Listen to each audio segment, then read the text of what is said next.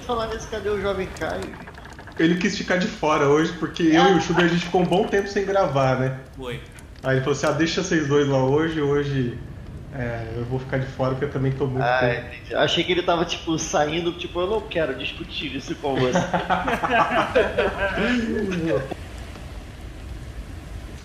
Maybe you should shut up.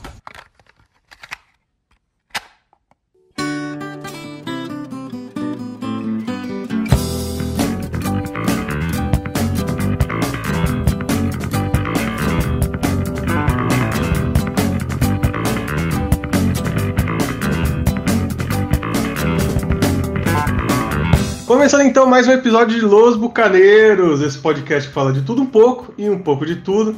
Eu sou o Lucas Rolan e hoje comigo ele que deu um Hadouken no coronavírus, nosso Ruivo Leon, Schubert.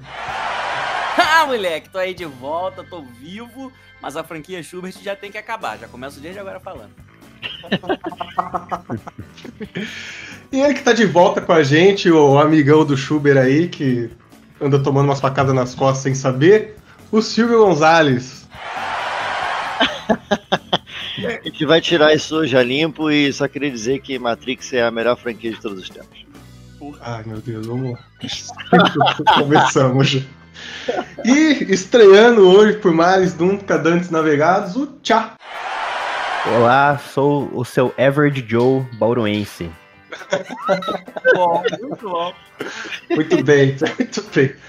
Hoje a gente vai falar sobre uma pauta que foi sugerida por um ouvinte nosso faz tempo já, o Paulo Ponto Saraiva, que sempre acompanha a gente, em especial quando o Michael participa, porque ele é fã do Michael.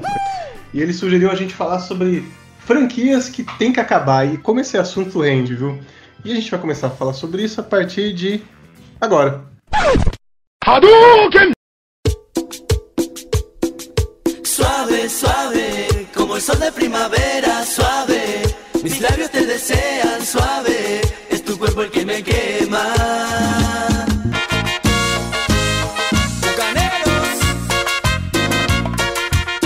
Então, a gente aqui, eh, vocês devem ter notado que eu e o Schubert tava meio ausente aqui das gravações. O que aconteceu na real é que a gente tomou um golpe de estado aqui, que o Caio tentou dominar esse podcast só porque ele tem o poder da edição na mão.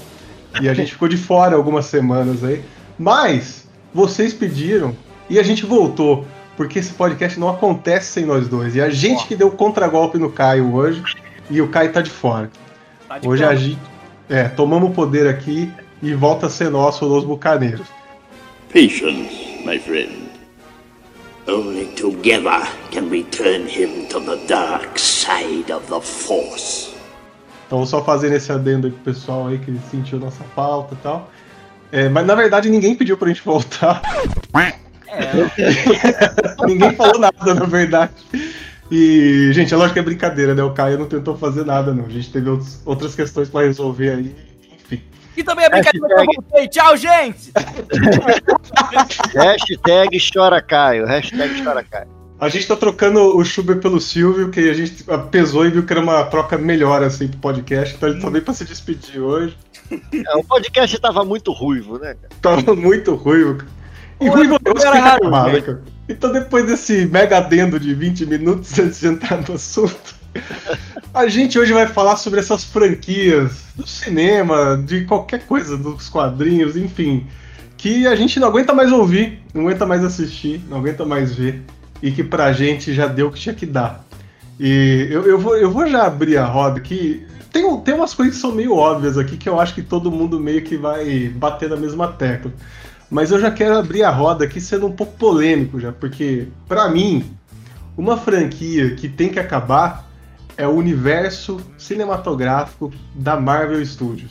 Ei, É pra começar bem essa, você foi bem até as últimas duas palavras que foi Marvel Studios. Eu achei que você ia falar universo cinema- cinematográfico da DC. Eu até anotei pra falar dele aqui. Isso tem que acabar, cara. Antes até da, da, da Covid, isso tem que acabar. Ah, Não, mas ó, eu vou, eu vou dizer o porquê. Mas você, você vai ver. Eu tenho, eu tenho um bom argumento pra isso, na verdade. Assim, eu gosto pra caramba, viu, Gil? Sou apaixonado pelo universo Mas Marvel. só pra pontuar, quem definiu que o seu argumento é bom?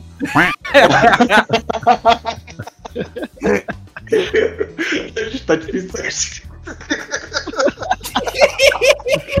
Nossa, a gravação tá complicada hoje. Gente, se eu falei, é verdade. Ponto. Afinal de contas, eu sou o futuro campeão do BBB 21.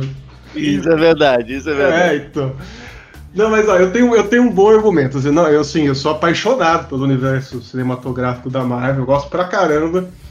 Porém, eu acho que com o fechamento lá do, do Endgame, eu acho que deu o que tinha que dar, sabe? Eu acho que assim, encerrar ali é você parar no auge, porque eu realmente não consigo imaginar é um futuro assim que seja coeso, coerente, assim, interessante, envolvente é, para a continuação do universo que seja tão grandioso como foi agora. Então, eu, pra, a meu ver, assim, há o risco da Marvel cair muito na mesmice agora, de ficar lançando algumas obras assim que fica visando muito mais realmente o comércio do que a parte comercial do que a parte da, das histórias, né? E dentro do próprio universo mesmo, esse, esses primeiros 10 anos, tinha esses filmes que eram bem tapa-buraco, assim, né? Pô, Homem-Formiga, né? Que filme mais tapa-buraco que esse, impossível. Ei, Olha lá. Eu, eu concordo contigo. É, porque É. assim, eles foram escalonando as coisas e ficou grandioso demais, assim. É, eu acho que nunca vai ter um filme que junte heróis que vai ser tão grande quanto foi o, o- a junção do Guerra Infinita e do Ultimato. Né? Porque o Ultimato não existe se não tiver o Guerra Infinita. É. Mas eu acho que pra continuar existindo, acho que eles tinham que se reinventar de alguma forma. Acho que eles tinham que esquecer essa coisa de juntar heróis, de fazer o universo para que eles pudessem experimentar talvez outros gêneros, tá ligado? Um gênero de terror, de repente, que era o que eles estavam tentando prometer com o Doutor Estranho 2. Depois de Logan e Deadpool que trouxeram um frescor diferente aí pra esse nosso mundo nerd, parece que os Novos Mutantes vai fazer algo parecido também, viu? Parece que teremos um filme de terror no universo Marvel do cinema. Esse Sim. era o único filme de todos os que vão sair que me chamou a atenção, justamente porque tinha a questão do terror. E acho que já nem tem mais, acho que isso já foi até trocado. Mas é por causa disso, sabe? Realmente, pra mim, os filmes de heróis já caíram na mesmice também. Já estão muito no tipo, cara, tá, é aquela fórmula clássica. Eu não aguento mais ver filme de origem, tá ligado? Não aguento Ah, pelo amor de Deus. mais. Não, e outra, a Marvel já, mesmo nessa, nessa época de auge, ela já andou dando umas escorregadas bonitas aí. Por exemplo, eu não faço ideia como que eles vão trabalhar a Capitã Marvel de um jeito que eles realmente consigam encaixar ela dentro do universo ali, porque no endgame ali, claramente tiraram ela da história, porque se ela realmente estivesse presente, ela resolvia o filme em dois minutos. Assim, É, ela é poderosa Sim. demais. É, então, ela era muito mais forte que o Thanos, então, tipo, não tinha o que fazer. Eles acertaram pra caramba nesse sentido com o Thor, né? Porque o Thor, eles de- desde o início já apresentaram ele como um cara que é poderoso, mas não é o que é nos quadrinhos, assim, né? Puxa um pouco pra baixo.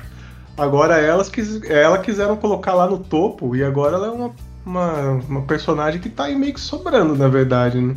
É, o Thor, tá- o Thor ele, nunca se, ele nunca se tratou no universo da, da, da, Marvel como um deus, né? Que, que ele é, na verdade. Tem até um filme que ele fala, né? As pessoas acham que a gente é Deus, tá?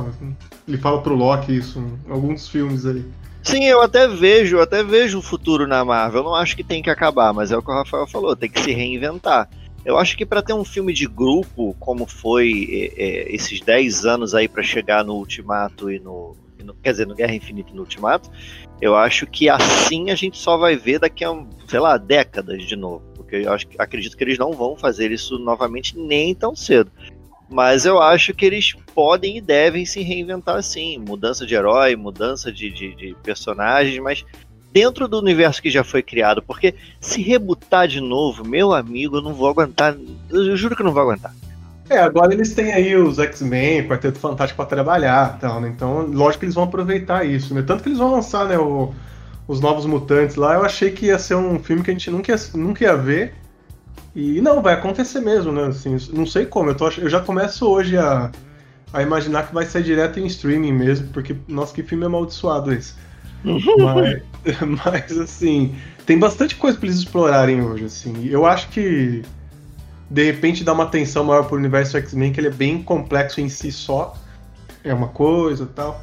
Mas, honestamente, pelo- pelas próprias produções que vão vir depois e que já prometeram pra gente já, eu acho muito difícil, assim, o, o Viúva Negra, pô, pode ser que o filme seja legal, tudo, mas sei lá, um filme de uma personagem que já morreu, assim, É, eu agora. acho bem desnecessário, é muito desnecessário isso. E ela É. nem era grande coisa, tá ligado? Nem era um personagem, tipo, cara, eu quero muito ver um filme da Viúva Negra. Não, mano, ninguém E, queria. Assim, filme ninguém tiveram a chance tá de fazer isso lá atrás, sabe? Poderia ter feito uma série, alguma coisa assim. Eu Poderia ter feito na, na, na, na primeira fase pós-Homem de Ferro ali, né? né? Exato. Depois É. do primeiro Avengers, de repente. É o filme É. que ninguém pediu, tá ligado? Exato, e assim, é um filme que você sabe que não vai caminhar muito, assim, então. É, você sabe que daqui a 5, 6 anos tá na sessão da tarde, passando domingo de tarde. tá ligado? Uhum. É, e assim, eu já andei lendo aí que eles estão estudando trazer de volta o Robert Downey Jr., né? Que o E- motivo da saída dele, na verdade, foi porque eles não estavam aguentando pagar o cachê dele mais. Né? Uhum. Mas aí os caras falaram de trazer ele de volta porque eles não estão conseguindo encontrar um caminho para esse universo caminhar sem, sem ele, sem o, o Chris Evans, assim, o Capitão América, né? Que realmente foi um foi um buraco que ficou aí, né? Porque saiu os dois e assim faltou uma um, um personagem, um ator assim carismático assim para você meio que dar o manto de entre aspas o líder do bando, né? Eu, Né? lugar dele, não voltaria, não. Já E- deu o que tem que dar também, saca? Agora, a chance de dar merda é muito grande pra ele botar o nome dele de novo nisso, assinar um contrato gigantesco de novo. Eu não voltaria, É, não. pra ele, acho que pra ele é o de menos. Eu acho que o que, o que ferraria seria a própria franquia mesmo. Acho assim. É, é, acho que a Marvel teria que pensar também que essas pessoas às vezes parece que ganham trilhões de dólares e, e- e não pensam o que a gente aqui de graça pensa, né? Uhum. Eu acho que. Tudo bem, Robert Downey Jr. já era um puta de um ator, era famoso e tal, mas parando pra pensar de verdade, quem era o Robert Downey Jr. antes do Homem de Ferro, cara?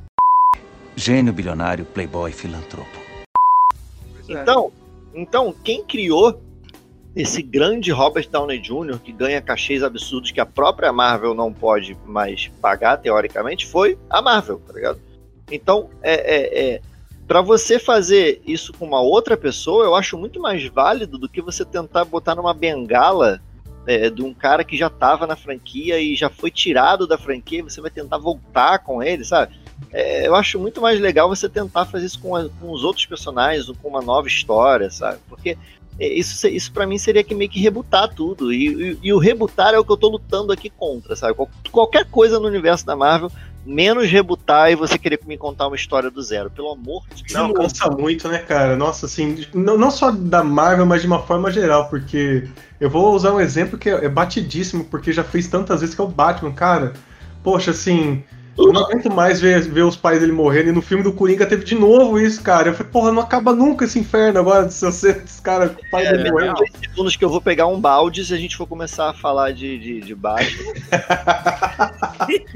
E Tá, Eu só quero, eu só quero, eu só quero abrir um parênteses, assim, porque o, o Silvio questionou minha, minha opinião, mas eu tô sentindo que alguém aqui tá defendendo muito a Marvel porque anda farejando algum cargo como dublador em um uma futura produção. É só um pensamento meu esse, assim, só Quem uma dera. ideia que eu tô jogando no ar Quem aí. me dera, quem me dera, quem me dera. E como Pois é. que vocês se sentem em relação, né? Acho que também tem a questão do, do Aranha Verso, né? Que acaba sendo uma boa forma de você suavizar, né? Querendo ou não, você é, tira um pouco o cansaço de, de ficar vendo e revendo essas histórias através de uma outra forma de contar histórias, querendo ou não, né? Acho que poderia ser uma possibilidade também, né? Eu Essa acho uma que. interrogação, né? Porque o Aranha Verso é um universo todo particular, porque tem os filmes dele com a Marvel, mas já tá já confirmado também que ele e o Venom fazem parte do mesmo universo, assim, em algum momento eles vão interagir e tal. E é um mistério. Eu, eu, honestamente, esse filme do Homem-Aranha que saiu depois do, do Endgame, eu achei um filme assim bem sessão da tarde, bem esquecível, inclusive. Eu até vi um comentário em algum lugar que falava que parecia uma DLC do, do primeiro filme do Homem-Aranha, assim.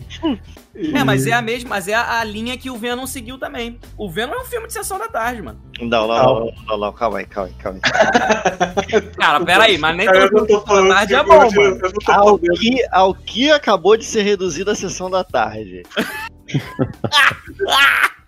Cara, hoje não tá dando. Esse filme do Venom é uma vergonha, cara. Ah, bom, cara. Porra, que porra. Não, não, isso? não, não, eu já Eu sabia. achei que você ia defender agora, velho. Porra, Esse filme do Venom é, é, é uma das piores coisas de, vamos dizer assim, herói, entre aspas, que eu já vi na minha vida. É muito ruim, é uma vergonha alheia, cara. É, ele andando de motinha é a parada. É terrível? Meu Nossa, Deus do céu, filme cara. É Esse filme é terrível. muito- filme Não, é e, e- não, e é terrível, e assim, de pensar que até o lançamento desse último Homem-Aranha tinha sido a maior bilheteria da história da Sony, é de doer na alma, cara, porque É, não dá, cara. Não E dá. agora tu imagina esse filme novo do Jared Leto aí. Nossa, saiu já eu o tinha Morbius, esquecido não? disso.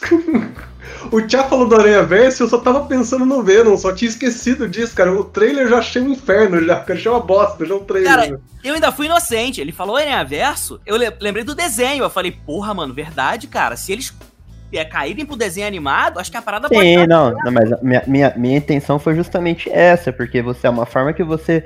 é, na verdade, assim, acho que eu, eu negligenciei totalmente também essa outra, esse outro aspecto, porque é, realmente você trazendo a animação, né, como um- um- uma forma de você é, diminuir um pouco justamente esse desgaste que dá de ver, né, o, o- um desgaste tanto financeiro em relação aos atores, como a própria questão da história, né, a forma de você contar uma história às vezes de origem, através da animação, é, te, te possibilita muitos universos, né? Que o próprio Aranha Verso entra né, nesse, nesse aspecto do que é, de você pegar a questão mesmo, né? de- com atores, etc.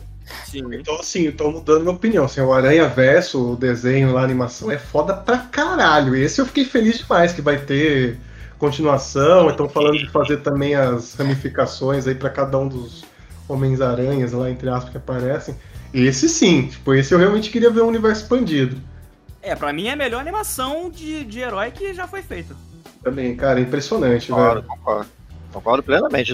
Esse filme é muito maneiro, cara. É muito E eu digo legal. em tudo, não digo só de filme, não. A melhor animação é animação, ponto, saca? É, aí a gente vai é, pôr o Rei Leão aí na, na balança. Não, não, não, animação de Não, herói. De Ah, herói. de herói, de herói, tá bom. Então tá bom, tá bom. Não, mais, mais, do que, mais do que o último filme do Dragon Ball Z, você acha? Olha, rapaz, que, que, O meu é? silêncio vai ser a resposta. Vamos cancelar o Dragon Ball Z também, mano? Ai, cara, tô com dó do Caio pra editar esse podcast. Cara, eu, eu, eu, eu, graças a todos os deuses que possam existir, eu, eu agradeço por ter chegado aqui até esse momento sem precisar dizer que Dragon Ball, o filme, é uma franquia. Porque Até Eu- aqui Deus nos ajudou. Cara, como pode, né, velho? Um- um- uma história que tem um milhão de material de conteúdo pros caras se embasar e tal. eles- pronto, tudo pronto. Só você pegar e falar, meu irmão, é Exato. isso aqui que eu quero. Vou pensar. Ó, faz com gente isso aqui que tá no quadrinho, ó. Pronto, no mangá. Tá resolvido. aquele, aquele filme, se é que eu posso chamar aquilo de filme? É o quê? De 2004, mais ou menos? 2009. 2000, nossa, pior ainda. 2009, 2009 você tinha tecnologia, cara. Inclusive os efeitos do filme, se for pra você falar do- dos efeitos que foram feitos, dava pra você na época, em 2009, já fazer um filme de Dragon Ball, bicho. A Dava. maquiagem do Piccolo é aterrorizante, velho. Parece Meu aquela. Deus. Parece aquela, aquela cena que tem do, do Star Trek lá do Capitão Kirk lutando com aquele alienígena lá que luta em câmera Sim, lenta. sim, sim. Nossa, é horrível, velho. E a Bulma e Girl? Meu Nossa! E cara, eu acho que assim. É... Ô, Tia, quantos anos você tem? É, 26. Ah, então você já era adolescente já na época. Já... Sim, sim, Eu mas eu que- consegui desviar dessa bala. eu não, não assisti, eu não assisti Dragon Ball Evolution. Cara, mas ó, eu, eu posso. Eu sem perguntar, eu já posso responder por mim, pelo Schubert e pelo Silvio, que a gente foi iludido, cara. Porque eu fui empolgadaço no cinema, assim. Nossa. E o universo Marvel não tava nem tava começando, nem tava estabelecido nem nada. Então a gente foi ali iludido. E, cara, que decepção. É, cara, porque- entrando no carro de cabeça. Puta, cara, que, que Meu ódio. Deus, meu Deus, meu Deus. Até Eu o até- filme chinês eu vi, mano. Eu falei, porra, é impossível ser pior que esse filme chinês, que o Shenlong é um papel celofane voando, cara. Nossa. É, Graças a Deus, nunca vi o filme isso. chinês, cara. Cara, e assim. É, é tão não. Não tem nada de Dragon Ball você foi ver um alguma coisa, alguma referência real a Dragon Ball de verdade no cinema no- nesse filme do Zack Snyder de Super-Homem, velho. Que as lutas eram bem esquema Dragon Ball Z, né, assim, foi, isso foi legal. Sim, é, é- é- qualquer coisa fez mais é, menção a Dragon Ball do que o filme chamado Dragon Ball. Porque Até aquele... o, o Matrix 3, que, que pra você é bom, mas é um lixo. Sim, sim, sim. Não, fa... não, não, não. É, a luta na chuva. Não, não, isso aí eu vou concordar. É que a luta na chuva ela, ela envelheceu mal por causa da tecnologia, mas assim, Sim, se você sim. se transportar pro, pra época, ela é foda. Pô, É aquela, foda. a, a hora que eles dão um, soco um no outro lá, que faz aquela onda de ar, assim, que a chuva para de cair, depois volta. Puta que negócio incrível, velho. Aquilo é Dragon Ball demais, mano. Uma pena pro Matrix que aquela ideia teve, veio na época que veio, porque, por exemplo, tem aquela cena que ele luta no. no não é, não chega, acho que não é um telhado, é- sei lá, ele tá falando com o Oráculo e aparece 3 milhões de Smiths. É, aquilo ali contou com, com uma computação gráfica que hoje em dia a gente olha e é risível. Mas, é, é, mas, cara, aquilo se fosse feito hoje seria absolutamente incrível com a coreografia que era feita no Matrix, porque a coreografia de luta do Matrix era linda demais. A gente não pode criticar isso no Matrix, porque o Matrix foi o filme que trouxe os efeitos especiais aí pra galera, né, mano? Cara, Sim, foi o filme que existia. iniciou isso, velho. É, a gente não pode criticar o filme por isso, porque pra época o filme era incrível. O Ele mudou muito muito, cara. Mas É, ele, não- ele não foi assim quem criou essas coisas, né? Porque queira ou não, Exterminador 2, o James Cameron já fez um. O James Cameron era muito revolucionário em relação a efeitos, mas ele estabeleceu o efeito especial como uma forma de fazer cinema, né? Exatamente. Sim, o cara passa pela grade no Exterminador 2. É, então, pô, isso aí, nossa, é inacreditável. e até hoje a gente vê e nem lembra, nem sabe que tem. Uhum. Não, e hoje, assim, efeito, a gente, a gente fica muito na nossa cabeça efeito, assim, pra, sei lá, poder, coisa, explosão, coisas inacreditáveis. Por exemplo, cenografia, quase nenhum filme tem cenário mais, assim. É, Você vai ver o make-off e o cara tá no fundo verde, o cenário é, é impecável, cara, é perfeito. assim. é, se tu pegar o Mad Max novo, o filme é 80% é, prático e os 20% é cenário de fundo, muito fundo mesmo, tá ligado? E a- o furacão. E, cara, e é tão louco isso porque efeito especial se estabeleceu tanto que a gente fica sentindo falta das coisas práticas, como foi o caso do Mad Max, né? Que é um filme que é foda, dentre outros motivos, porque ele usa muito efeito prático. Né? Cara, eu sinto muita falta de efeito prático. Eu, eu não sei, é, eu, eu- bom, apesar de, de estudar cinema, fazer cinema, além de dublagem, etc., eu não sei bem o que, que é mais caro no fim das contas, né? Se é você fazer um, um efeito prático ou você pagar trilhões de dólares para um cara ficar no computador fazendo aquilo. Mas é, eu sinto muita falta de efeito prático, cara. Eu adorava até ficar vendo na, na- no- acho que era no Sci-Fi que passava, tinha um cara que tinha um programa que a profissão dele era fazer isso, era fazer esses efeitos práticos. Ele criava monstros e para fazer filmes B até e, e, e fica muito melhor, cara. Fica muito melhor do que a 90% das coisas que você vê, sabe? Sim, cara, esses dias eu vi a bolha, mano. O, o remake. Então, eu ia falar desse- disso agora, cara. Não, pode falar. O filme é bizarramente bem feito, cara. Tipo assim, você assiste ele, ele é incrível. Incrível. O filme não é envelheceu. anos 80 lá, né? Que... É, é, o remake que já é colorido dele, Uhum. direitinho. Mas mesmo assim, é um remake de uma época que não tinha efeitos, é, feitos de, de, de CG e tudo mais. Cara, é Eu- incrível, incrível. Eu posso fazer, posso aproveitar que a gente tá meio que teoricamente assim falando sobre um- uma vertente do assunto e aproveitar que a gente falou de Matrix e o A, gente Rafael é nem, a gente nem fugiu tanto, porque efeito especial em excesso é uma franquia que tem que acabar também. né? Tem que. com certeza, com certeza. Pô, é bengala, mano. O bagulho virou bengala, tá ligado? Sim, não, fica tranquilo, junta vocês todos aí, a gente joga uma luz naquele, naquele fundo verde, vai dar tudo certo. Exato, não, e envelhece muito mal os filmes, cara. Esses dias eu tava é, assistindo, revendo é, O Enigma de Outro Mundo. Até eu, assim, eu revi porque eu comentei aqui em algum episódio aqui.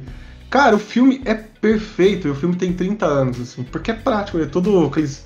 O terror, que é um, é um gênero que acho que eu mais gosto, assim, é um gênero que hoje em dia, de uns 10 anos pra cá, é um gênero que praticamente não me afeta, assim, porque você vê aqueles monstros, aqueles fantasmas, bruxas, etc., de CG, e fala, porra, velho, sério, cara? Não, não rola, né? Pô, cara, a pior coisa, a pior coisa é quando você vê, tipo assim, é- é, Game of Thrones até foi muito bem feito por uma série, mas você vê, é, é, você vê alguém, tipo assim, ah, tem que passar a mão no dragão, passa a mão no dragão aí. Aí quando você vai finalizar, você tá vendo na televisão, aquilo não tá legal, cara. Não tá legal. Por que, que não fez uma porra de uma cabeça. Desculpa o palavrão. Por que, que não fez uma cabeça de dragão de efeito prático pra pessoa colocar ali, colocar e passar a mão, sabe? Qual é a dificuldade, cara? Você fecha ali no, no- no plano fechado, faz só uma cabeça e mexendo um Parque, né, pouquinho. João? Parque eu sou pra caramba aí. E isso, isso sem contar também, né? A gente tem essa perspectiva por conta da, né, da, da, da, da nossa idade, mas imagina também a, a, a frustração que é você mais novo, você descobrir né, que tudo aquilo é uma mentira. Pego como, por exemplo, é, 300, né? O primeiro filme do 300. Quando eu descobri que é, a, a maioria, né, 50, né, nem sei quantos por cento, mas a boa parte daquilo era tudo feito, né, no, no chroma key, acho que foi uma das maiores decepções da minha vida. 300 não eram nem do 20, né? Então, o 300 ele tem um, um, um, um momento especial assim, na história dos efeitos, porque é aquilo, é, a gente fala, ah, o Matrix virou a página aí do cinema em relação a isso, porque ele estabeleceu os efeitos especiais nos filmes e tal. O 300 meio que é, virou a página de novo, porque ele foi o, acho que o primeiro filme 100% feito em estúdio, assim, não teve nada assim de cen- cenografia nem nada. Era, eu lembro que na época eu via nas revistas e algumas coisas da internet assim que era só realmente o figurino deles e algum próprio, algum objeto de cena lá, eventualmente, que eles tinham que construir para ter. para não acontecer isso que o Silvio falou, assim, ah, do cara, sei lá, o cara pega numa pedra e você vê que claramente ele não tá segurando uma pedra. Então, só nesses momentos. Nossa, Fora você lembra isso- que tinha genérico dele, cara? Sim. Nossa, era muito ruim, mano. Como saiu o genérico de 300, cara? Sim, muitos. E saiu, e não tem muito tempo, saiu aquele Deuses do Egito. Puta, Nossa. Rolou um silêncio, né? Você vê É. como É, mas é, acabar é de genérico? É, esse- essa é outra questão também que meio que esbarra com franquia, né? Porque sempre quando algum filme, alguma franquia faz sucesso, vem os filhotes dela, né? Assim, tipo, que nem o Rock lançou o Rock, fez um puta. Aí começou a vir os filmes de esporte, né? Que aí virou a tendência. Aí teve lá o universo lá dos vampiros, lá do Crepúsculo. Que é Esse, sim, esse tem que acabar. e- e- Não, mas ele- essa ele já acabou, né? acabou. Essa ele já- franquia. Pode falar, pode falar. Ô, desculpa. Pode falar. É porque é Eu tô muito empolgado, cara. Continua aí. Mas vai voltar futuramente, vocês não acham? Não, Porque- é isso, que, é isso que eu tô falando. Não tem que voltar. Acabou, acabou. Ê! de certa forma continuou, né? Porque eu, sou- eu- nossa, eu soube recentemente, foi uma surpresa pra mim isso, que o, o 50 Tons de Cinza, na verdade, era inspirado no Crepúsculo. É uma fanfic. Exatamente. Ah, uma entendi. Aí então Calma uma aí, franquia que esse bagulho é né? real? Esse bagulho é real? É real. Ah, vocês estão de Conta a sacanagem. história aqui, ó, que eu não, não, não tô muito ligado nisso. Não, é basicamente isso. O 50 Tons de Cinza ele nasceu como uma fanfic de Crepúsculo. Não é possível. Aí sim.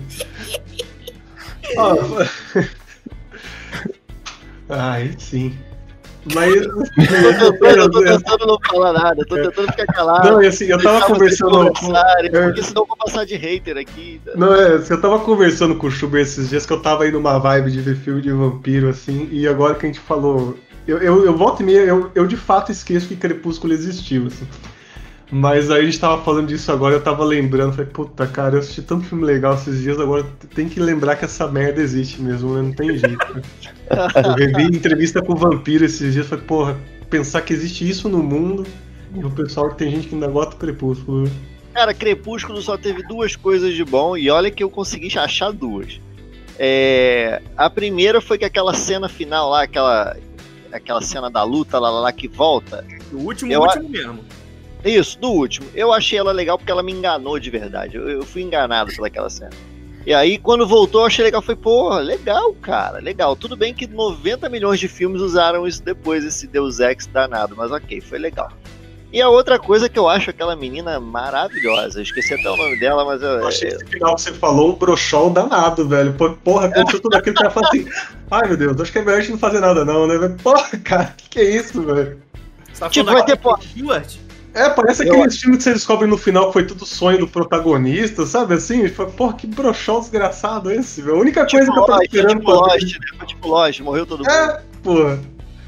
Mas a Kristen Stewart, então, na verdade, eu acho que, assim, tanto ela quanto o Robert Pattinson, assim, que são dois bons atores que acabaram meio que se, ao, ao mesmo tempo que se promoveram com essa, essa saga, essa franquia aí, também se queimaram com ela, né? Porque os dois ficaram meio estigmatizados por conta disso, e os dois são ótimos atores, só que os dois são atores de circuito mais independente, né?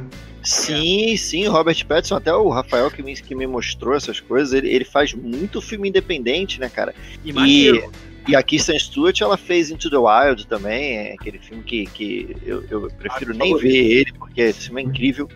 É, é uma, eu, eu vou chorar igual uma criança o dia que eu parar pra ver esse filme e eu pretendo nunca fazer isso. É, mas, assim, eu acho, apesar de muita gente achar que ela é estranha, que ela é isso, que ela é aquilo, eu acho ela muito linda, essa menina. Então essas são as duas únicas coisas que, que acho que Crepúsculo trouxe de bom é, é, para mim, assim, e, e acabou. Fim. Nunca mais volte, nunca mais se fale sobre isso, é, é, nunca mais escreva um livro sobre isso. Vai ter. É, Ah, eu também acho que vai, cara. Eu não, acho- já está acontecendo, já está tendo, já. Ah, é? É, Meu Deus, meu Deus. Mas acontece que a pessoa, a pessoa, quando ela tem uma ideia teórica, vamos chamar de genial, porque ela ganhou milhões, né? Então vamos chamar, ela teve a grande ideia genial da vida dela. Aí, beleza, ela percebeu que ela não teve outras grandes ideias geniais depois disso, ela para e fala, quer saber? Vamos escrever um novo pedaço de crepúsculo. Mas vocês acham que isso dá certo? Porque assim, o Crepúsculo, ele fez muito sucesso porque ele pegava muito um público teen, né? Assim, aquele pré-adolescente adolescente. E assim, esse é um público que ele ama uma coisa hoje, mas amanhã ele já gosta de outra. Fora esse que assim. envelheceu, né, já. E, outro- e esse outro detalhe, que já tem quase 10 anos que saiu o último aí, então esse público já envelheceu também. Vocês acham que tentar extrair mais alguma coisa daí você vai conseguir pegar alguma. Vai pegar uma meia dúzia de viúva, né? Uma meia dúzia de viúva da saga e. É aquele projetozinho que se tirar uns 30 milhões tá bom, né? Exato. Se, se cobrir o que gastou com o filme. Ah, entendi. É, faz sentido, velho. Mas o que, É. que ele tava falando, o que, que o Tchá tava falando que tá sendo produzido, é, quer dizer, antes da peste, né? Tava sendo feito o quê? Um filme? Livro. um livro. Meu Deus. Parece que já, já há alguns anos, né, que a, a autora ela estava desenvolvendo um livro e aí foi retomado. Então já sabemos por que, que a Covid-19 nasceu. Mas, ô, Tchá, mas é, é um livro seguindo a história ou é alguma. que- Porque os Jogos Vorazes agora também lançaram uma prequel agora, né? É, Que também já devia ter acabado. Já devia. Pois é, cara. Você sabe que essa, essa franquia começou bem. Mas eu gosto do primeiro eu gosto- filme, cara. Eu gosto do primeiro filme. O primeiro e o segundo eu gosto bastante, porque o segundo dá uma expandida bem interessante no universo ali. Agora, cara, assim, eu, eu gosto. Na verdade, assim, eu até gosto da franquia Jogos Vorazes, mas assim, você vê o cinema construir uma protagonista foda pra caralho, como é a Katniss lá, e ver ela se humilhando por causa de macho. Cara, isso é muito Exato, revoltante, nossa, velho. Eu revi recentemente pra apresentar pra Nani, que ela não conhecia. E, cara, a gente ficava revoltado. Falei, meu, eu não acredito que essa nega tá se fudendo por causa de macho, cara. Puta que pariu, é revoltante demais isso, velho. Não cabe mais um filme desse hoje em dia. assim. Não, pelo amor de Deus, não cabe mesmo. E, e- e é o que você falou, cara. Ela é uma puta de uma personagem forte, inicia- é, inicialmente em to- 100% empoderada, sabe? Que você fala, meu irmão, essa garota vai, vai acabar com tudo. Ela vai chegar, vai tacar uma flecha no, no cara mais foda do mundo e vai matar geral. Aí daqui a pouco você vê ela cheia, de não sei o que, homem, homem, homem. Ah, pelo amor de Deus, cara. Pois é, cara. se estende em quatro sem necessidade, cara. Exato. Um romance, cara. E você percebe que ele não tem mais pra onde ir quando falam assim: o que, que vai acontecer agora? Outro jogo voraz. Porra! Para É com isso, cara. Resolve de outro jeito, bicho. Não, cara, e ela é, uma, ela é uma personagem que na vida real ia ser aquela mulher que o cara faz uma graça, meu, pau no seu cu, tá bloqueado, foda-se. É isso, é isso, mano. Como a Agora, maioria no das mulheres que eu conheço fizeram comigo.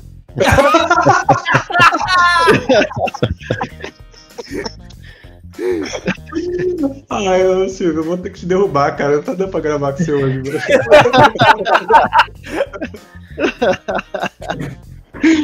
eu vou até botar meu microfone. Eu vou botar meu microfone por cinco minutos. O Silvio Gonzalez é uma franquia que tem que acabar. Acabou agora, nem filho eu quero ter. Acabou. Mas tentando, tentando voltar. Então, é, fa- falando de franquia, né? É, acabou, eu achei que te- começou bem pra caramba, mas terminou muito mal os Jogos Vorazes e agora já tá. Eu vi que recentemente foi vendido os direitos aí dessa prequel aí que vai contar o prólogo, né? De como. Puta, eu esqueci o nome do, do, protago- do, do antagonista lá, do Donald Sutherland lá. Como que ele chama? Vocês lembram? Não. Ah, enfim, o projetista dos jogos ali. Esse filme é a ponto de lembrar o nome do Donald Sutherland nesse filme. É, enfim, vai ser a história dele, né? Como ele ascendeu ao poder aí e tal. Enfim, eu acho. pô, pode ser interessante, né? Vamos ver como vão trabalhar isso. Porque tem outras franquias aí que tentaram fazer isso e cagou, né? Assim. Olha, a chance de cagar é muito grande. E já que, então, já que estou sendo polêmico e eu tô vendo que tá todo mundo cheio de dedos aqui pra ficar jogando seu nome na roda, eu vou já Só jogar. passou, só passou um minuto do meu, dos meus cinco de silêncio. Eu vou, aproveitando que eu fiz esse comentário, eu vou falar uma. Duas franquias, na verdade. Uma delas eu sou apaixonado, tanto que, gente, já está certo que vai ter um. O próximo episódio do Los Bucaneiros vai ser sobre essa franquia, que é O Senhor dos Anéis. Porque O Senhor dos Anéis foi um, um marco no cinema, assim, os três filmes, assim, não tem. São, os três são excelentes. Tem aqueles que é um pouco mais e um pouco menos excelente, mas os três são excepcionais. Não tem filme ruim, né? Entre os três. É, Ah, eu não só vou conseguir ficar calado mesmo. É, Realmente, assim, os três filmes do Senhor dos Anéis são incríveis, mas se você me falar de Hobbit, a gente. Então, aí, então, aí que tá. Os três Senhor dos Anéis são inacreditáveis de incríveis. Mas aí veio o Hobbit e mudou tudo, né? Então foi onde, assim, se tivesse só existido o Senhor dos Anéis, provavelmente eu nem ia falar nesse podcast. Eu ia falar, eu ia falar o contrário. Eu falei, porra, podia ter, uma, podia ter uma continuação de algum jeito de Senhor dos Anéis, né? Explorar as outras histórias lá tal. Mas o Hobbit foi tão bola fora, mas tão bola fora que aquela série da Amazon que vai ter ano que vem, eu já não sei muito o que esperar dela, se vai ser boa ou não, se eu tô empolgado ou não. É, porque se você for pegar como referência o filme, você já acha que não vai ser ruim, né? Que, que não vai ser bom, quer dizer. É, Porque, porque aquele filme, de verdade, a- a- foram, foram dois ou três, eu nem lembro, foram três, né? Uma três. Recentemente foram três. É, não me trouxe nada de bom do universo do universo Senhor dos Anéis, que, cara, eu gosto demais, cara. Pelo contrário, ele estragou. Muito, nossa, assim, muito mesmo. Primeiro que, cara, era um livro, é um livro de nem 200 páginas, não, não tinha o que esticar ali, cara. Não, não tinha. Você estica pra três filmes, né? de três horas quase. Fez quase outro Senhor dos Anéis em tamanho, assim, não, não tinha ali. né? E, pô, mal conduzido. Tem, saiu quando saiu a versão estendida do Hobbit, igual saiu do Senhor dos Anéis lá atrás. Foi até meio polêmico, assim, porque você começa a ver os documentários.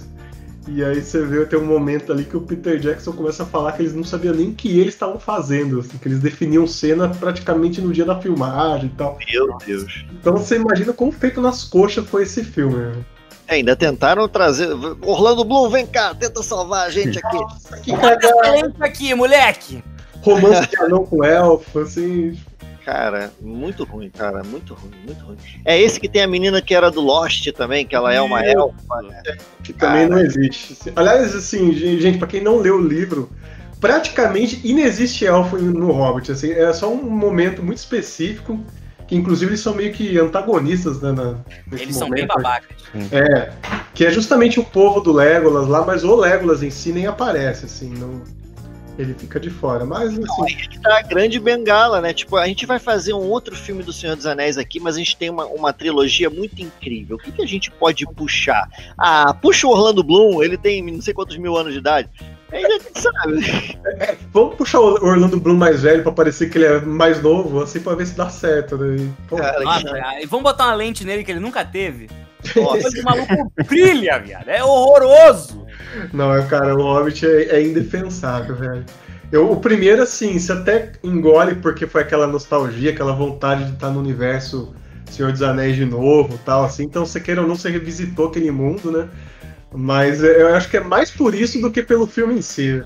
Sim, eu falo meio que sem propriedade, porque eu, eu- a minha mente, ela. Sabe quando a sua mente ela, ela apaga momentos difíceis da sua vida ou traumas? Então é uma das coisas que a minha mente apaga é, é- é a história desses três filmes do Hobbit. Eu lembro que tem um personagem depois que entra, que é um, que é um humano lá, que ajuda eles. Depois. Aquele Nossa, personagem. Aquele filme é um lixo, aquele que personagem é um lixo, sabe? Ele não Nossa, serve pra nada. É o cara que ia tirar o- a flecha no. no Isso, dragão, esse aí né? mesmo, esse aí mesmo, esse aí mesmo. Cara, aquele personagem não serve pra absolutamente nada, cara. Pra nada, pra nada. E se tem uma coisa que eu tenho ranço na minha vida de personagens que entram numa, numa história pra nada. Olha, se a gente pode falar disso, é Star Wars, hein? Eu sei que você ia puxar isso.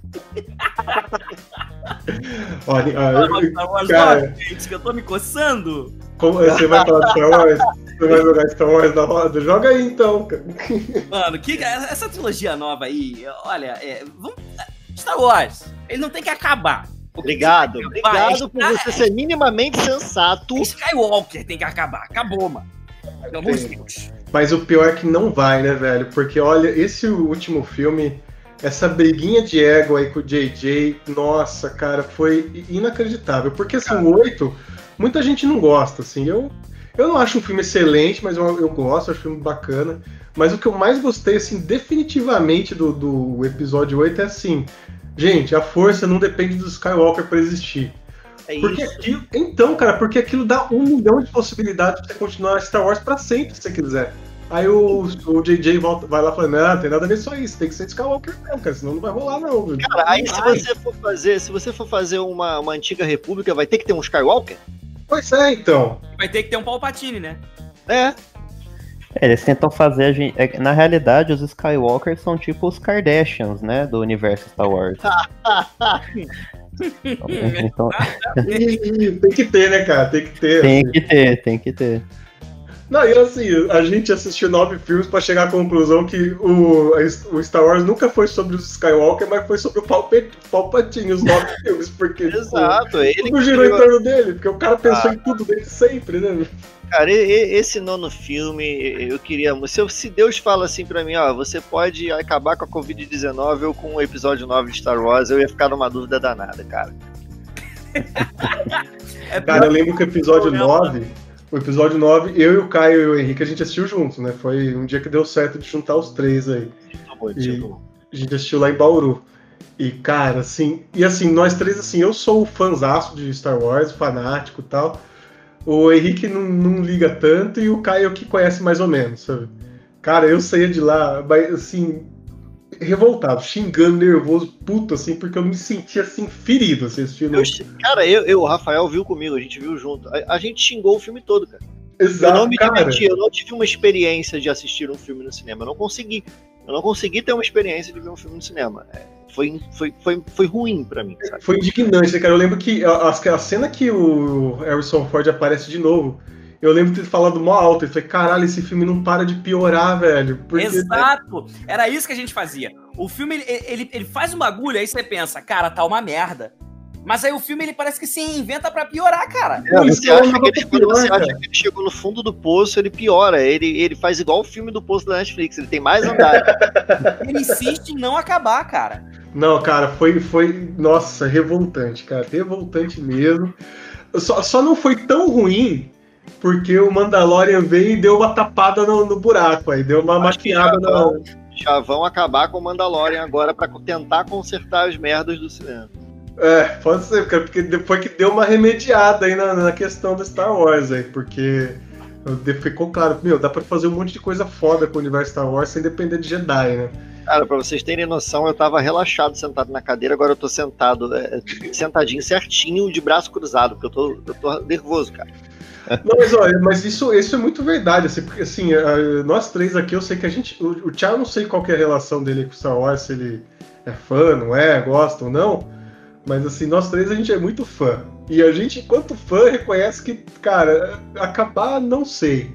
Mas, primeiro, ter um tempo pra respirar de Star Wars, porque a gente não teve. Por favor, por favor. É, poderia ser um de. Ao invés de dois em dois, poderia ser de três ou até em quatro, quatro anos cada filme, né? Mas tudo bem. E, cara, assim, e procurar outra muleta que não seja Skywalker e Jedi, cara, porque não dá pra ser assim a vida inteira, né?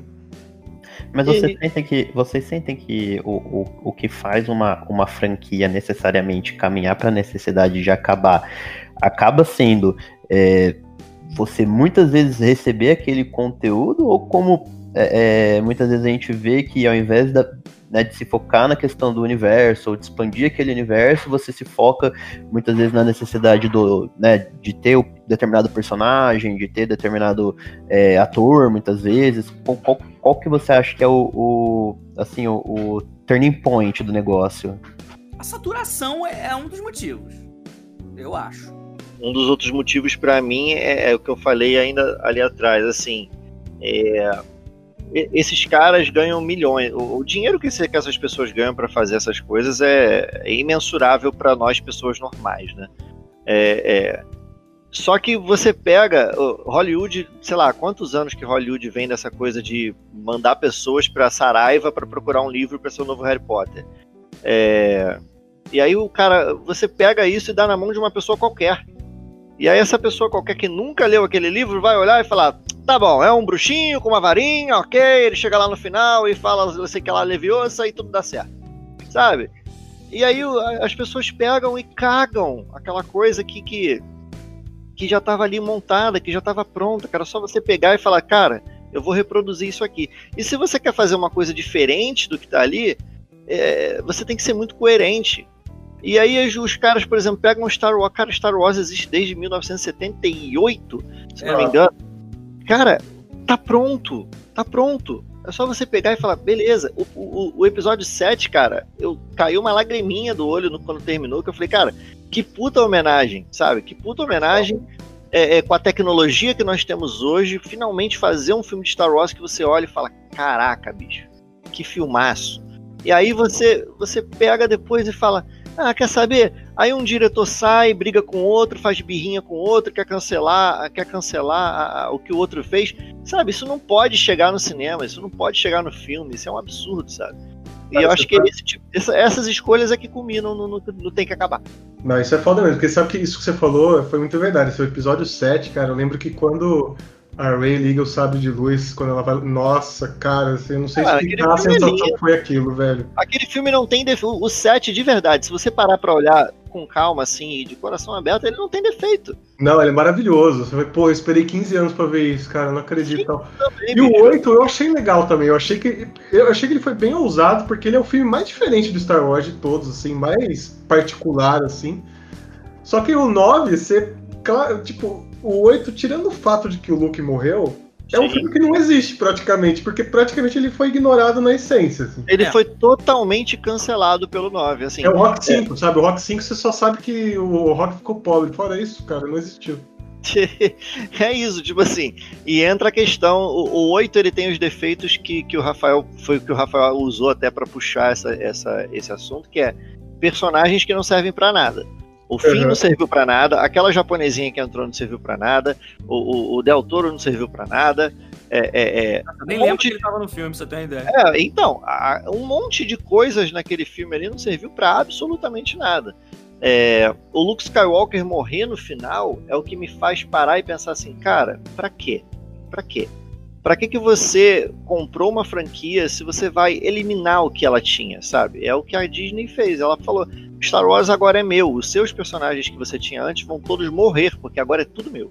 Ah, no Sabe? 8 eu até gostei, porque assim, eles deram a entender que assim, gente, o mundo do Star Wars não é só Jedi, não é só Skywalker. Ali eu falei, pô, que foda, achei ousado pra caramba, inclusive, matar o Luke ali. Mas aí você vê o 9, cara, aí eu já começo a concordar com você. Pra quê, sabe? Pra quê?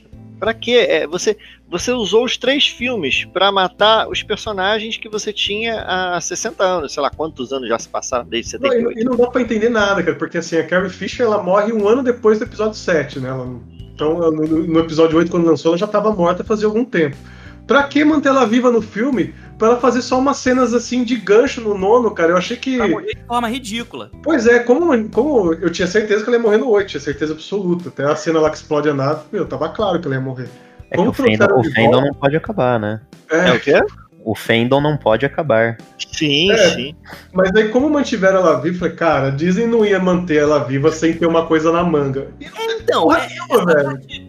Hoje, né, depois da morte dela, me incomoda um pouco, porque me parece que se apropriaram da morte dela é, para fazer aquela cena da qual ela quase morre no espaço, pra fazer a gente achar que ela morreu, com a ideia de que a atriz morreu.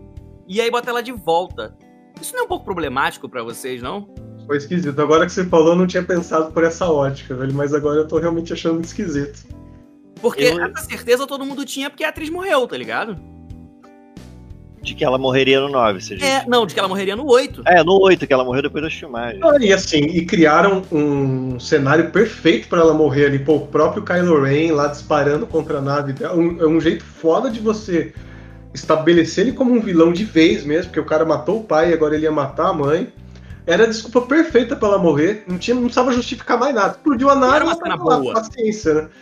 E não, cara, eles contrariam o impossível. E isso me deixou muito cheio de expectativa na época. Cara, eles não iam mantê-la viva sem ter algo muito bom na manga guardado. Sim, aí eles vêm dizer que filmaram cenas com ela, mas que não ficou legal. Aí no 9, a japonesinha que já não serviu pra nada no 8, no 9 ela virou nem faxineira. Porque as únicas cenas que ela tinha feito tinham sido as de CGI com a, a, a Leia, né? Que a Disney depois falou que as cenas não ficaram legais. Pô, cena que não ficou legal é a da orelha do Tarantino. Por que, que você não bota aquilo, esse negócio no ar? Não é possível que não tenha ficado bom.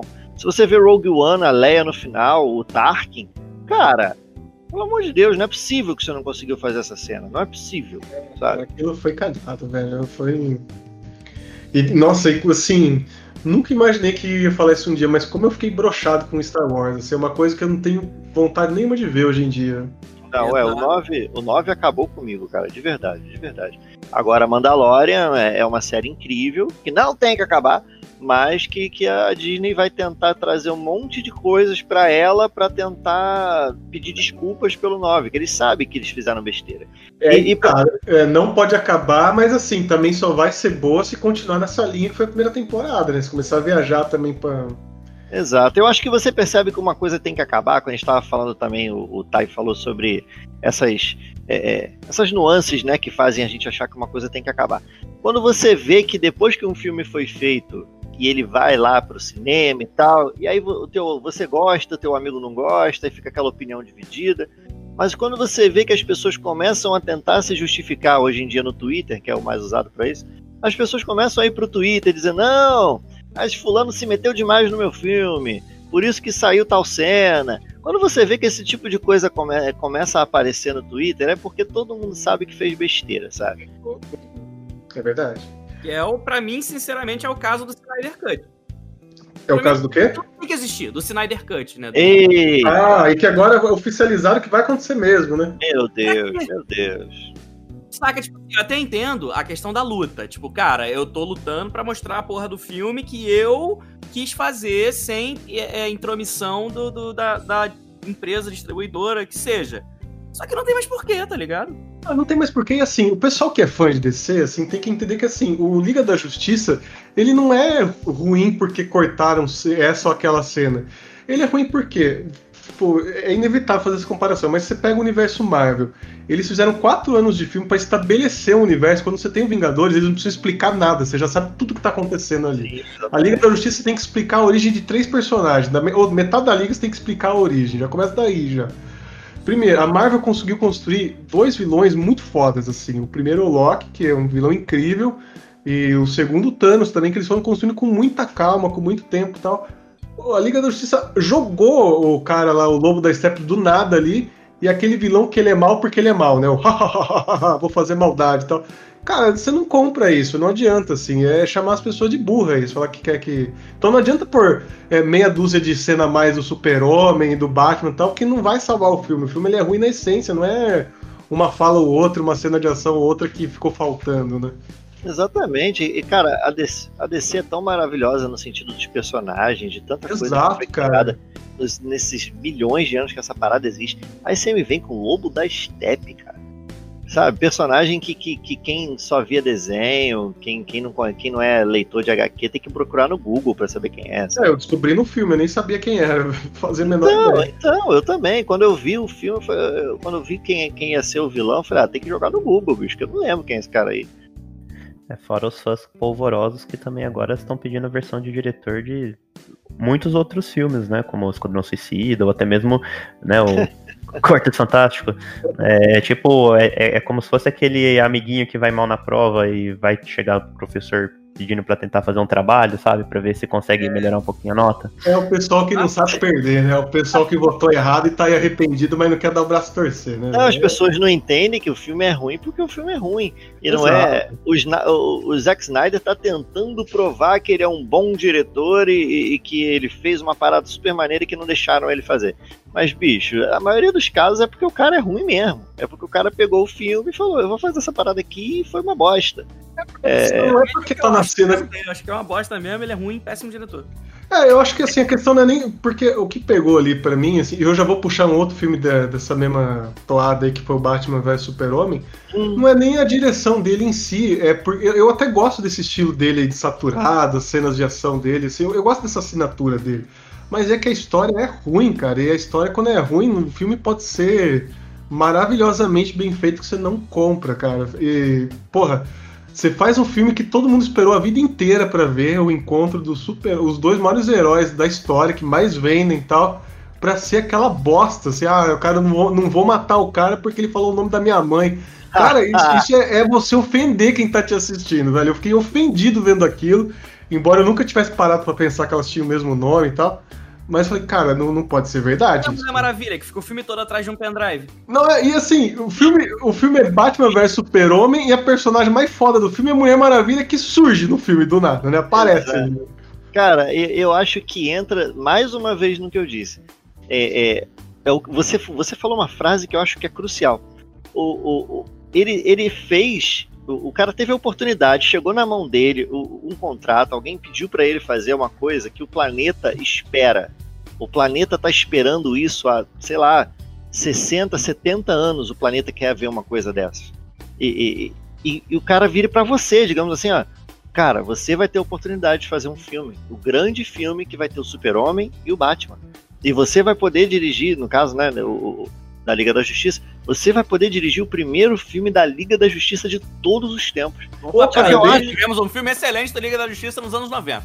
Não, não, e assim, de- cara, desde quando a Globo lançou o Amigos, que eu não ficava com uma expectativa tão grande assim de ver um time reunido, velho.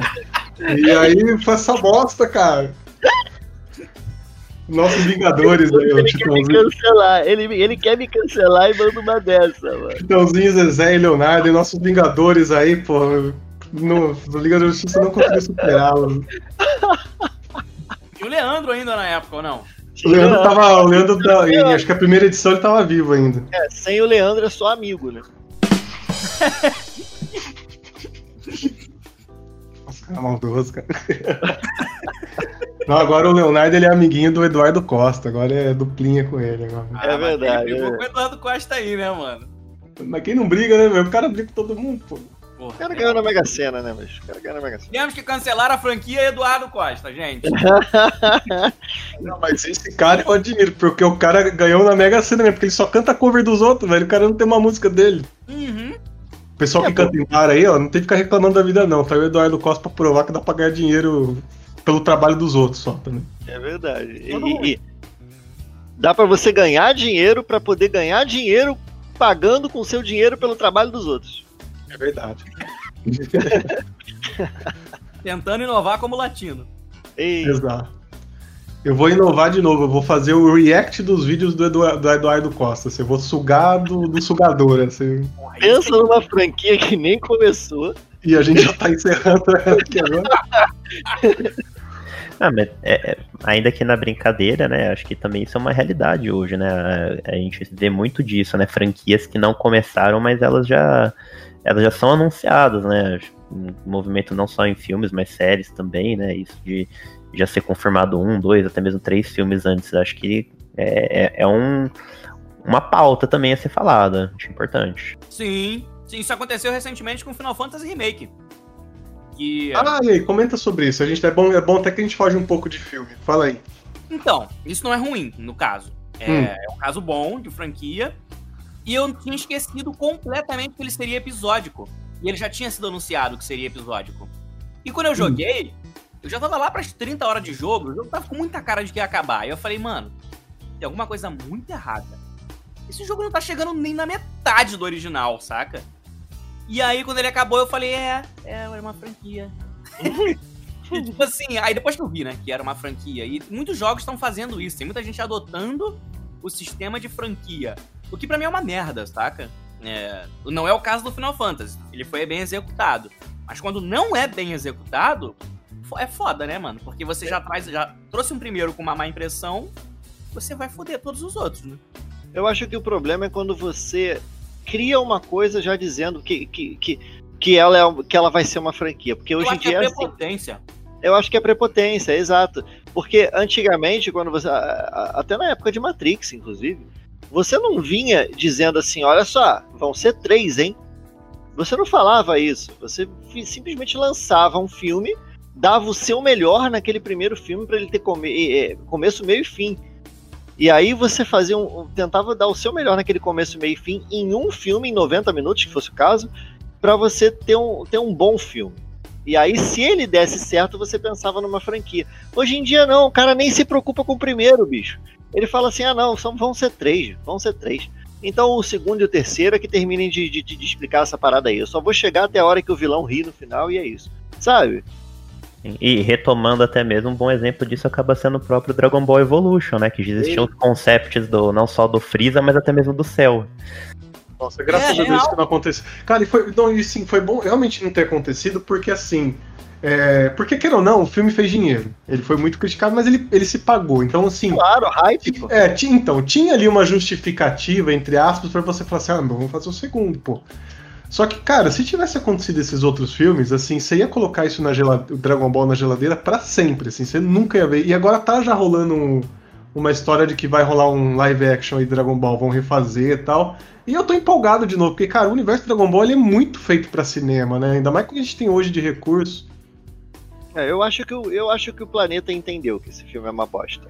Ah, E, que bom, e né? que foi a pior coisa que o cinema já fez na história. Eu acho que o planeta entendeu. Eu não sei se entendeu também, porque o. Ah, como chama o Ghost in the Shell, muita cagada que teve no Dragon Ball fizeram igualzinho no, no Ghost in the Shell, né? Assim, Nossa, esse filme também é um americanizar pra caralho uma história que não, não tinha que ser feito isso e tal. Tipo, parece que quem adaptou o roteiro não entendeu a história, assim. A gente pensou que era um filme de ação mesmo. Só gostaria de pontuar que Dragon Ball Evolution é, o- é o pior filme da história pra mim, mas trouxe uma coisa de bom, que é a Jamie Chung, que é a mulher da minha vida. Mas pode seguir. É essa? Eu não sei quem que é. Cara, não só Ghost in the Shell, né? Se você pegar as adaptações da Netflix de anime pra live action, é Nossa, é verdade. Eu assisti o Death Note só pra não precisar ver mais nenhuma, cara. É, é verdade. Eu Cara, achava. eu- Death que é um lixo, Death Note que é um lixo, Bleach que é um lixo. É aquela tentativa do, do, do ocidental tentar ser oriental. É bizarro, cara. Nossa, isso é esquisito mesmo, né, cara? E é uma coisa que já tá claro que não rola, né, velho? Tipo. Não faz, sabe? Se, se, ah, não, pô, se for fazer. Ah, se eu vou adaptar aí o Death Note por pessoal japonês, tal, pessoal oriental, tal, o pessoal aqui do ocidente não vai comprar. Então não faz, pô. Mas foi uma coisa que foi muito bem é, executada, por exemplo, por exemplo, no Battle Angel Alita. Sim. Mas que também foi prepotente. Porque o filme, ele já. Desde o começo, ele já tem lá o Edward Norton falando no fundo, já pra você saber que aquilo ali vai ser uma franquia, sabe? Mas pelo menos o filme tem um início, meio e fim. É um bom filme, eu gosto, achei legal. Mas eu achei ele prepotente. Tipo assim, sério, que você já fez o primeiro sabendo que você vai ter dinheiro pra fazer os outros dois, sabe? É, tentaram isso com alguns outros projetos aí que não rolou, né? É, eu tava comentando aqui com o Schubert antes da gente começar a gravar que eu tô jogando o Assassin's Creed o Odyssey, né? Comecei a jogar esses dias aí.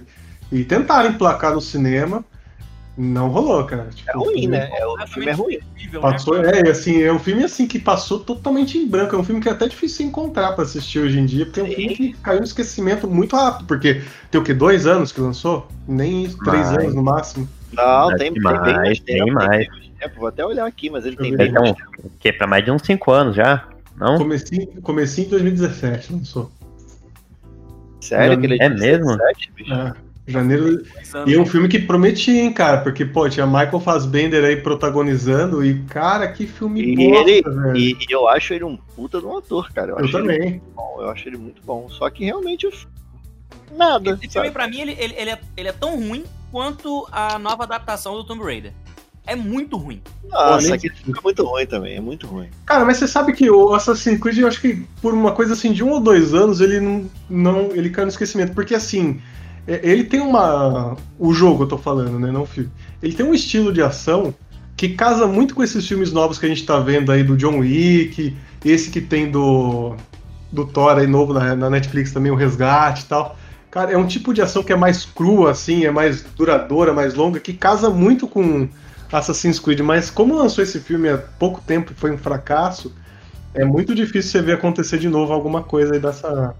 É, pra Não, você não. ver, pra você ver. A gente aqui tava achando que o filme tinha quase 10 anos já. Pois é, cara, o filme tem três anos só, caiu no esquecimento mesmo. E como Cara, é que o nego tá tentando fazer Metal Gear, cara? Pelo amor de Deus. Nossa. Metal Gear já é difícil entender o jogo, né, cara? Aí vai fazer filme ainda. Cara, tem uma coisa que eu acho que é crucial, que na dublagem tá começando a acontecer agora, né? Pra, pra quem não sabe que tá ouvindo, eu e o Rafael somos dubladores e diretores de dublagem. E a gente tá passando por um momento que a gente vê o seguinte: quando eu entrei pra dublagem há 10 anos, você ainda tinha dublagem como, como, como um trabalho um trabalho escondido, assim, que ninguém sabia que existia, sabe? Então, é, é, quando eu conheci a dublagem, eu mesmo não fazia ideia que existia essa possibilidade. Então, é, é, para tentar resumir muito rápido aqui, porque eu sei que temos tempo, é, eu acho que falta diretores, no caso de Hollywood, é, que eu tô vendo agora na dublagem, até acontecendo comigo com o Rafael também, pessoas que gostam daquilo que vão fazer, sabe? Tipo assim, é, Assassin's Creed, beleza. Será que não existe um diretor na Hollywood inteira que seja bom e que conheça o jogo? Você entende? É, Mas é- é ele- isso. Mas, ô Silvio, mas assim, aproveitando isso que você falou, é, a gente tem um exemplo que também é muito recente, é, é o mesmo caso do Assassin's Creed, é, é recente pra caramba, mas foi tão fiasco que parece que faz uns 10 anos, que foi o universo do Warcraft. Que eu lembro que o gosto, eu Warcraft. Então, o diretor, ele era um cara que pelo menos ele falava que jogou a vida inteira, era fã e tal. Até então, hoje em dia não mais, mas até então, na época, tinha sido a produção mais cara da história de, de Hollywood. E foi um fiasco, assim, de. de- eu, eu, É, eu não tenho- sabia, eu não sabia que tinha sido a mais cara, mas eu acho um bom filme. Re- Realmente ele não é incrível, mas ele é um Eu, bom eu, eu acho muito chato, cara. Nossa, eu, eu joguei só o 3, o Warcraft 3, eu não conheço muito o lore assim, da história. Mas nossa, cara, eu achei muito mal adaptado, assim, tipo. Pra mim foi um filme que falou só com quem joga, sabe? Uhum. Então. É uma coisa que não dá pra rolar no cinema, né? Imagina. Falar só com um nicho. É, imagina o universo pô, Marvel é. só pra quem lê os quadrinhos, só que bosta que é ser. Não, é claro, é claro, é claro, mas eu acho que o que faz falta na questão do cara que gosta e entende é que ele vai saber pelo menos pra onde ele vai, sabe? É o que eu tô te falando. Eu não acho ele um filme ruim, esse que você falou do Warcraft. De verdade, eu não acho ele um filme ruim. Ele só não é um filme incrível. Mas é, Assassin's Creed é ruim. É um filme ruim. Você É mesmo. olha e você fala, hum, eu perdi um- duas horas e meia da minha vida. É, então, sei, eu acho que falta um pouco disso, porque você pega uma coisa como Assassin's Creed, e, e o que eu falei mais cedo também. Ah, toma aqui, cara, olha só, isso aqui é uma franquia de jogos, o cara volta no, no tempo aí, no corpo de outra pessoa, e é uma doideira danada, e aí ele tem que matar o fulano de tal. Sabe? Ele Aí tem o cara, uma faquinha na mão. é, e ele tem que ter uma faquinha na mão. O mais importante é o seguinte: parkour e faquinha na mão. E aí, sabe, o cara pega isso como uma ideia geral, ele resume na cabeça dele como diretor e reescreve o roteiro todo. E, e fala, beleza, isso aqui vai ser a minha versão desse jogo, os fãs vão amar. Não, não vão, cara. Desse joguinho. De repente o cara acha até que é pra criança. Isso, Nossa, fala, cara, isso, isso no Assassin's Creed, até no jogo eu acho chato esse negócio de ser alguém do presente usando uma tecnologia pra. Cara, só conta a história de lá, só, cara. Não precisa ficar fazendo essa ponte toda hora. É mó chato isso, velho. E nesse, e nesse mesmo raciocínio que o Silvio colocou, é, um outro título que acaba se assemelhando muito nisso é a Lenda de Aang, né? O, o último dobrador de ar. Puta, é verdade. Que, que, que foi nessa mesma premissa, né? É, que eu me lembro que o, o Shyamalan também ele pegou e, e vendo, acho que alguém, um filho ou alguma coisa do tipo, assistindo, ele achou interessante o, o, o- contexto ali e pensou em reproduzir aquilo no cinema, né? tive a grande ideia. É, né? época, o que ele usava de droga. Porra! Como ele fazia filme ruim nessa época? Não, é, essa- puto, pior que essa época foi uma época meio nebulosa mesmo da carreira dele, né? Ele Eu lembro, usava tanta droga que ele precisou transformar a droga num filme. eu lembro que logo depois ele lançou aquele filme de terror que acontece inteiro dentro de um elevador que Deus me livre. Puta, cara. demônio, diabo. É, puta que filme difícil de assistir, cara. Caramba. E, pô, ficou um, um vácuo agora. Mas, não, mas é- deixa eu só aproveitar um gancho aqui do. É, a gente tava falando do Warcraft e do Assassin's Creed. Pra mim, uma coisa que eu acho boa do Warcraft, que eu gosto bastante, é que ele foi o filme que provou pro mundo um negócio que eu já falava pra todas as pessoas, que o protagonista do Vikings lá, ele só é bonito, porque ele é um péssimo ator. Assim. Então Sim, as pessoas confundem as coisas. É a mesma coisa do Sons of Anarchy, que o protagonista só é bonito. Ele é um Nossa, péssimo ator também. Porque um monte de gente endeusa esse cara. Nossa, o Jax, o Charlie Human, acho que é o nome dele. É um puta de um ator foda. Que perso... Não, ele não é nada, cara. Ele é uma bosta. O melhor personagem, o melhor ator do- da série é o, o cara que faz o, o padrasto dele lá, o Hellboy. Esqueci o nome dele. Qual deles que é o cara que foi fazer o, o- o dos robôs que, do- do- dos robôs gigantes? É o do Sons of Anarchy. E- Eu- ele é muito ruim, cara. Ele, Ele, é, é, muito. péssimo, cara. Ah, tanto que acabou a série e acabou o cara também, né? Inclusive, esse negócio dos robôs gigantes é outro que também já não devia continuar, não. Podia ter terminado já na primeira. Pô, o primeiro foi tão foda, né, cara? Mas o segundo foi, nossa, uma decepção tão grande, velho. O Tão primeiro é grande. uma cópia de tanta coisa, mas tudo bem. Eu assisti e falei, ah, legal, legal, ok. Agora o segundo também. É aquela coisa de, não temos os atores do primeiro, mas vamos fazer o segundo. Mas é que o primeiro, ele tem aquela coisa assim, que ele é realmente uma cópia, mas é aquela homenagem ao Tokusatsu, sabe? Então, É, tudo empolgado. você é. vê, a gente que viveu essa época, porra, você vê muita coisa foda ali. Agora o segundo, você pega robô que é mais foda que o John Wick lutando, assim, você fala, porra, você não compra aquilo, cara. O outro. O 2 O tem uma história merda, é um genérico do primeiro. É. O Mano. primeiro cara tinha que ter um foguete no cotovelo pra dar um soco mais forte, e no segundo ele é o Jiraiya lutando ali sozinho, praticamente. O, o Idris Elba, no primeiro, ele faz um discurso do fim do mundo, do apocalipse, cara. Ele levanta, ele sobe no negócio, fala lá, lá, o super discurso da vida dele. Aí no segundo você diz que ele tinha um filho. É verdade, tinha o cara era filho o filho dele. dele quando ele fala que o mundo vai acabar, inferno. É, putz. Não, e assim, o primeiro filme deixa muito claro que a, a família dele era só a japinha que ele adotou, né? É, cara. Aí só porque você botou um personagem. É, é, é a questão do Skywalker, né? Só porque você botou um personagem que também é negro pra ser o protagonista, ele tem que ser parente do Idris Elba, porque os dois são negros.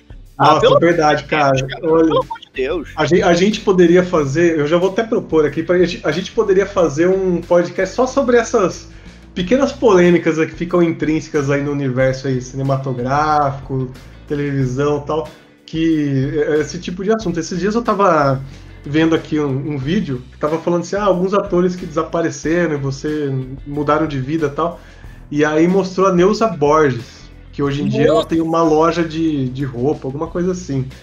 E aí eu tava. Nossa, eu comecei a lembrar dela e falei assim, cara, eu a vida inteira só vi a Neuza Borges fazendo empregada, governanta e afins. Mais Exato. nada além disso. Ela só Exato. fez isso a vida inteira. E escrava em novela de época, assim, só. Exatamente. é o Babu que só faz bandido, né? É o É Babu isso. que faz bandido e tal. Então. Tem várias coisinhas meio polêmicas assim que é, É, meio vamos intrínseco. fazer. A novela passa no Rio de Janeiro, vamos botar um negro pra ser um traficante. Exato, tal, tipo, é, tem, um- tem um livro que eu que eu li aqui que é muito bom, que chama é da Pauline Kael, fala Criticando Kane e outras críticas, tal. É um, é um livro bem legal, assim, de crítica cinematográfica. E aí tem um, um capítulo que ela fala da dificuldade que o cinema americano tem para trabalhar com a mulher. Porque no- nos filmes americanos a mulher, assim, ou ela é a devota do, do macho dela, né? Faz tudo que ele quer tal. É, é aquela mulher do, do lar Doriana, assim, né? Sim. Cuido do meu marido, da minha família, tudo. Meu marido me trai, mas não tem problema, porque o homem é assim e tal. Ou então ela é tão macho que ela é mais macho que, o- que um homem, assim, tipo, tá, é, Michelle Rodrigues, sabe? É, é, é, mas- e aí você chega no que, no que a gente tava falando do, dos Jogos Vorazes, que pra mim é o resumo do cinema americano dos últimos 20 anos que você quando você tenta colocar uma mulher como protagonista. É sempre uma mulher como protagonista. Ela é uma mulher que se apresenta como sendo uma mulher muito forte. Você se apaixona pelo aquele personagem e fala, cara, essa mulher aí ela vai dominar o mundo, ela vai acabar com tudo, ela vai ser muito foda. Só que passa meia hora de filme, ela precisa de um homem pra ajudar ela. Exato. Ou ela precisa Isso- se apaixonar por um homem. Isso, aí você vem é, é, Jogos Vorazes, Divergente, aquele negócio lá que graças a Deus foi um filme só, que é a- não sei que da Lua, esqueci o nome também. É, é, que a mulher é uma bruxa, mas aí ela tem que ter um cara que, que vai salvar ela. Aquele filme horrível da, da, da Mila Kunis, não sei o que da Terra lá, que ela é Júpiter, o nome dela. Júpiter. É, nossa, esse filme é muito ruim. É, é, Sabe? Sempre você apresenta uma personagem mulher, aí você fala: caraca, finalmente vai ter uma personagem mulher maneira. E aí você para pra pensar que tudo isso veio de livros, ou seja, todos os livros que foram escritos também eram assim. Sim, tipo, é uma coisa. Mas é uma coisa que o cinema tem poder de mudar e não muda, né? Assim, ficou intrínseco. Mas Exato. aí, agora, agora, assim, fazendo um parênteses, assim, nesse ponto, Silvio, você há de concordar comigo que a DC acertou em cheio, porque a Mulher Maravilha é foda, cara. Sim, a DC acertou em cheio que a Mulher Maravilha é foda. Eu, eu gosto da relação dela com aquele menino lá, que eu esqueci o nome do, do filme dela. É, é, eu gosto do filme da Capitã Marvel. Eu, Então- cara, eu até tava lembrando, tem um, tem um momento do filme dela que o cara lá, o, pai, o Chris Pine, lá, o par romântico dela, fala assim: Não, eu não vou deixar, eu não vou permitir que você faça tal coisa. Ela olha pra ele com uma cara e fala: Meu, cala a boca, né, cara? Você permitiu o caralho, meu. Exato, é- é- essas coisas são necessárias. Tipo, Essas coisas Pô. são necessárias. É preciso que, o- que, o- que quem tem poder de fazer isso faça, sabe? É necessário. Eu real sinto falta de ver a Ripley, tá ligado? Mais Riplays no cinema. Pois é, pois Sim. é. E você Ou sabe que aquela o- mulher que fazia filme de ação. Como é que era o nome dela, Ah, cara? Uma loura? A Sigourney Weaver? Não, tinha uma loura que era brucutu na época de, de o Exterminador, Wars, do. Exterminador do Futuro? Não, eu vou procurar o nome dela aqui quando vocês falam, mas também é, é do você tá falando do da mulher do. Halloween. Não sei, mano, não sei. A Ela Jamie, tinha... Jamie Lee Curtis? Emily Curtis. Não é ela, mas eu, eu vou procurar, eu vou tentar descobrir aqui quem é no Google enquanto vocês conversam. Uma loira Mas não é dela que eu tô falando. Ela fazia filme de ação igual esses caras aí, bicho. Na época de, de Charles Bronson, ela tinha filme que ela pegava. Ah, é, é a Xuxa, que tem aquele filme Xuxa contra o Baixo Astral. Tal. Não, porque ela precisava de um, de um homem num cavalo branco, inclusive um dos maiores homens do mundo. Cara, inclusive, eu, eu, não, eu não lembro disso. Eu, eu não lembro disso. Nossa, a gente tá dispensando muito, mas beleza. Eu Tem não a lembro Linda de Hamilton verdade. também, né? Tem a Linda Hamilton também. então, né? é, ele falou a Linda Hamilton, né? Exatamente.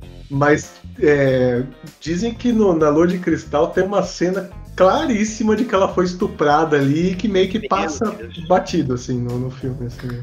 Nossa. Eu não lembro disso de verdade. Eu não fui rever depois, que Deus me livre rever esse filme. Mas. Eu, como é anos 90, 80, 90, eu não duvido também. né? É, os anos 90 eles são uma loucura, né, bicho? E, e falando em Linda Hamilton, é, fica aí, né? Por que, que até agora não se pronunciou o Exterminador como uma das franquias que deve acabar? Porra, verdade. Tia Mai, Essa nem foi porque a gente não quis falar, é porque foi tão esquecível que a gente realmente não, não lembrou, cara. Porque Cara, e olha, olha, eu, eu amo muito Exterminador a ponto de aceitar o 3, cara. Agora, o que vem depois é muito difícil. eu nem tive coragem de ver o último ainda e acho que eu não vou ver nunca, cara. Vai ser aquele que eu vou pegar os spoilers mesmo e ficar feliz com isso, velho. Meu Deus. E Pelo dizem que de spoiler que eu soube, eu já fiquei puto. E, mas, cara, eu, eu fiquei também sabendo de spoilers de, de- de que era ruim e tal, mas acho que ele não vai chegar aos pés do anterior, cara. Que é o que o, o, o- o John Connor é o vilão. Nossa, Nossa, esse eu também não vi. Nossa, cara. esse filme é muito Esse é ruim ruim. também. Esse, esse eu já não vi, porque você vê no trailer a Daenerys fazendo a Linda Hamilton lá, puta, você compara as duas e fala, ah, não dá, cara, porra. Você vê aquela mulher lá, brucutu pra caramba, aí vem essa menininha Dracarys, aí fala, puta, não. Porra, não e rola. aquele na época que a, é, é, Hollywood apostava no Sam Warrington? Nossa, Nossa, cara, essa, Olha essa é uma ele franquia que, graças a Deus, acabou, Sam Warrington, porque, cara, E o filme fica o tempo inteiro. Olha, esse robô tem um coração mesmo, hein? Olha que coração grande que esse robô tem. não, e aquele de mitologia que tentaram emplacar com ele, chegou até a ter dois filmes, Fúria de Titãs. Fúria de Titã. primeiro é até legal, mas caraca, bicho. Que É, cara é o que, é que você. Cara, Hollywood teve uma época que falou: esse cara aqui vai ser o novo Brucutu, mano. E, e- e simplesmente tentaram mesmo fazer tudo com ele que era possível. E não não, rolou, né, cara? não dá, porque não é, não dava certo, não é bom, cara, não é bom. Não, é esse cara, nossa, eu, eu lembro, e realmente, cara, assim, nesses dois, três anos aí seguidos do, do Avatar, esse cara tava em tudo. Tinha uma porrada de filme dele. Ele tava no Exterminador, aquele Exterminador também que, que acontece no futuro mesmo, é ele, né? O, É, ele é o robô que tem Ele é coração robô, bom lá, coração grande. Tipo, tentaram mesmo explorar esse cara, mas, cara, é aquele cara, assim, eu, meu, eu, tô- eu tentei te ajudar, mas você não se ajuda, então. Meu é Deus do céu. Ele é Ó, tipo o cigano Igor, né, de Hollywood.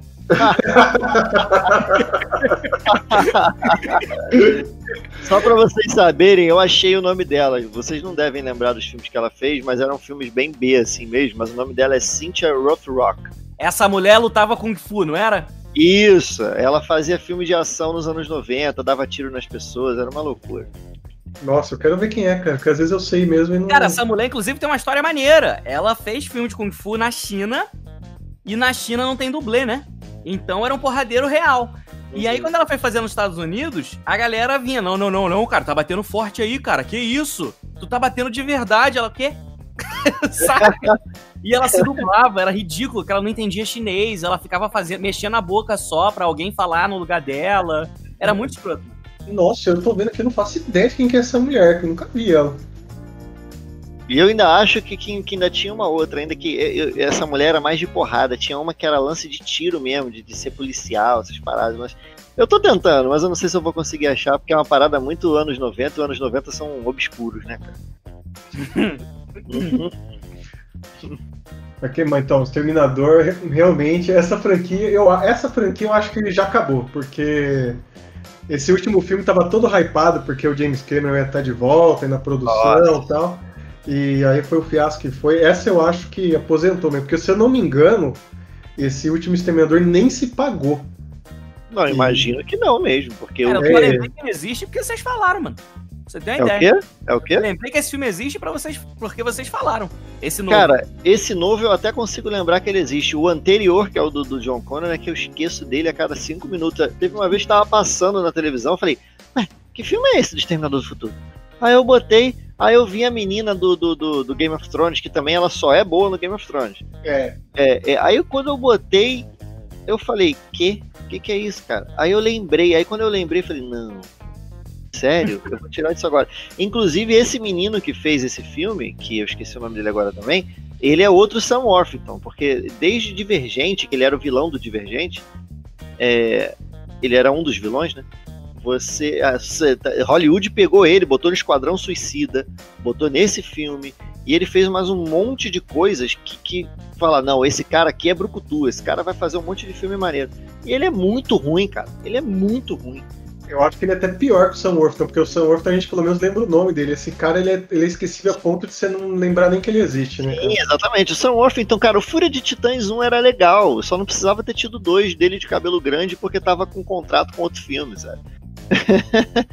é É. esse tipo de coisa que não precisava, mas o primeiro até que era legal. Agora esse rapaz aí nunca fez um filme bom na vida. Não, é. Esse tentaram, mas não, não rolou. Ó, uma outra. Não chega a ser uma franquia. É e não é. Vai, uma franquia assim que. É uma outra franquia, entre aspas, aí que eu acho que tinha que acabar. São os live action da Disney. Cara, eu não aguento mais eles estragando todos os filmes que foram maravilhosos na minha infância, velho.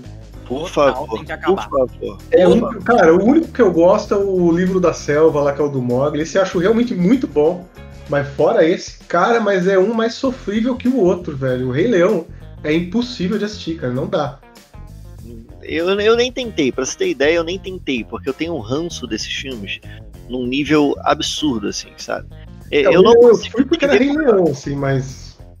Eu vou falar igual um coach agora, mas eu não, eu não consigo entender qual é o gol, qual é o objetivo de um filme desse. Porque realmente ele faz dinheiro, sempre eles, eles se pagam, até então, pelo menos, infelizmente eles se pagam. E mas acho que eles se pagam e a Disney acha que por porque ele se pagou ele é bom. Só que não, ele, ele só se pagou porque você criou um hype. Então você criou um hype, as pessoas vão ao cinema no planeta inteiro. Então é óbvio que ele vai se pagar, mas o filme é ruim, cara. O filme é ruim demais. Eu acho que ele pega um pouco assim, aquela questão de, do público que é a gente, assim, que viveu essas coisas e tal. E aí você tem aquela nostalgia de você, pô, você vai ver vivo aquilo que você viu em desenho e tal. E pega um pessoal mais novo aí que quer conhecer o universo e tal. Só que, cara, é muito decepcionante, assim. Eu lembro que o Rei Leão, eu, quando eu fui assistir, daquela primeira cena inicial lá, que é bem marcante, do Simba, né, apresentado na pedra, assim. Você vê no filme, tem zero emoção, assim. Porra, que bosta, assim, parecia tipo na vida real mesmo, assim, sabe? Pegar, pegar meu gato no quintal aqui e subir no muro, assim. Só falta aparecer o Richard Rasmussen no fundo, né? É com muita satisfação que eu trago a vocês a imagem da onda mais longa do planeta Terra. Eu trago a vocês e entrego Pororoca!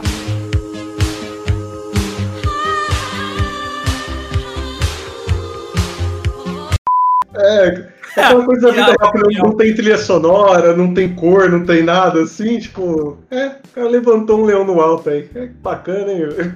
Bosta. Mas se tivesse o Richard Rasmussen e a Luísa Mel, seria melhor. É verdade, isso eu tenho que concordar. Ela ia tentar salvar o, o vilão do, do Rei Leão, né? Falando, não, não pode matar o gatinho. Não pode matar o- Esse filme ele não é bom porque não tem aquele cara da, da Austrália lá que morreu da raia ali, por isso que. Porra, Jeff É. Corbin, é isso? Era ele? Steve Irwin. Isso. Esse é um cara que todo mundo ficou na torcida pra morrer, né? Esse é um cara que fala, puta, meu.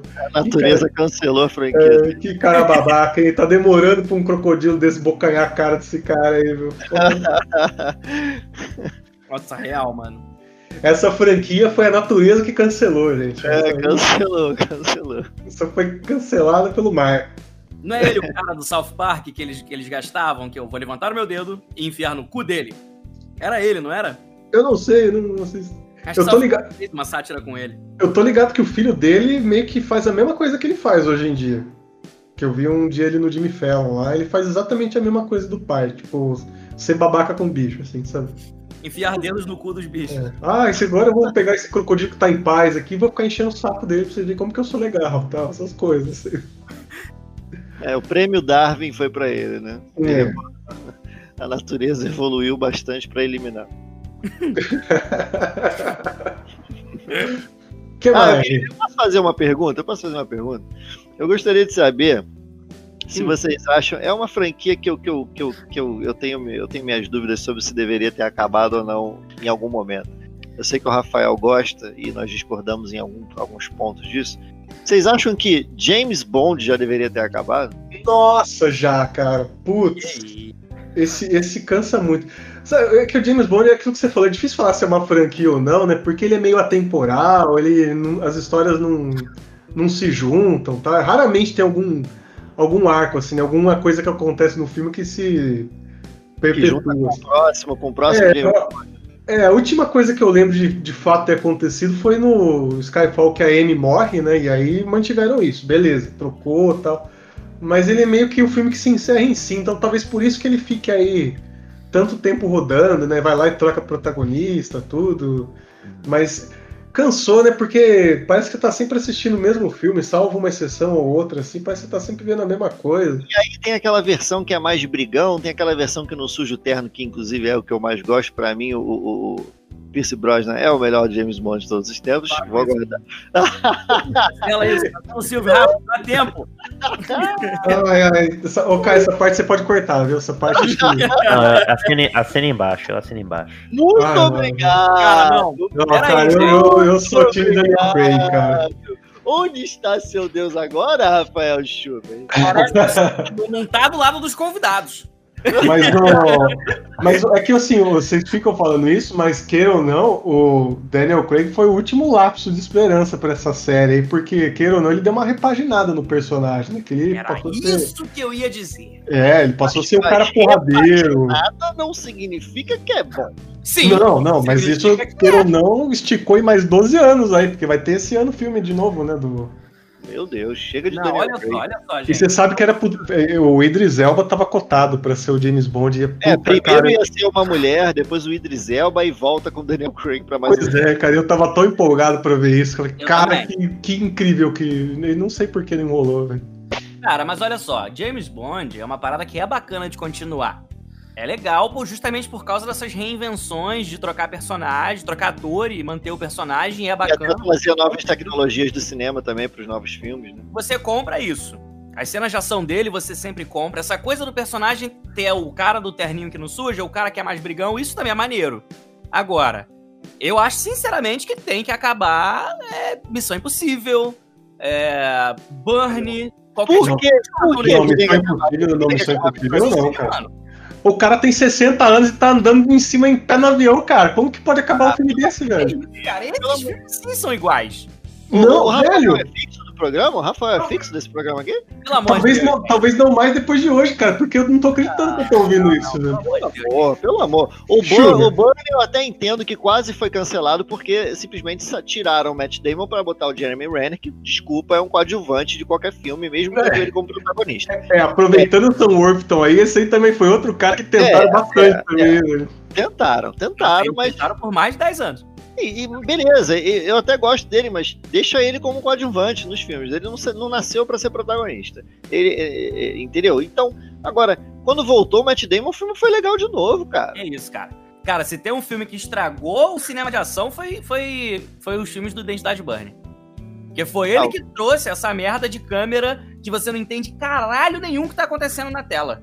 Não, eu entendo. A gente até teve essa conversa já sobre o lance de que o Matt Damon não sabia brigar, então corta, corta, corta, né? Esse monte de coisa, mas os filmes são bons, cara. Mas tá aí o Keanu Reeves que tá passando ah, uma borracha nesse passado. né? John Wick, John Wick Reeves- pra mim, é, é, tá, tá, não vou dizer que tá reinventando o cinema, né? Inventando a roda, mas ele tá, ele, ele trouxe de novo o cinema de ação, tá Ele trouxe de novo porque o filme de cinema, o filme, filme de ação ocidental, voltou a trazer coreógrafos orientais, tá ligado? Os Na verdade, não só isso, é que o que uma, uma sacada que eles estão tendo aí que tá dando certo, é que eu tô pegando também essa questão desse filme que eu falei do resgate da Netflix.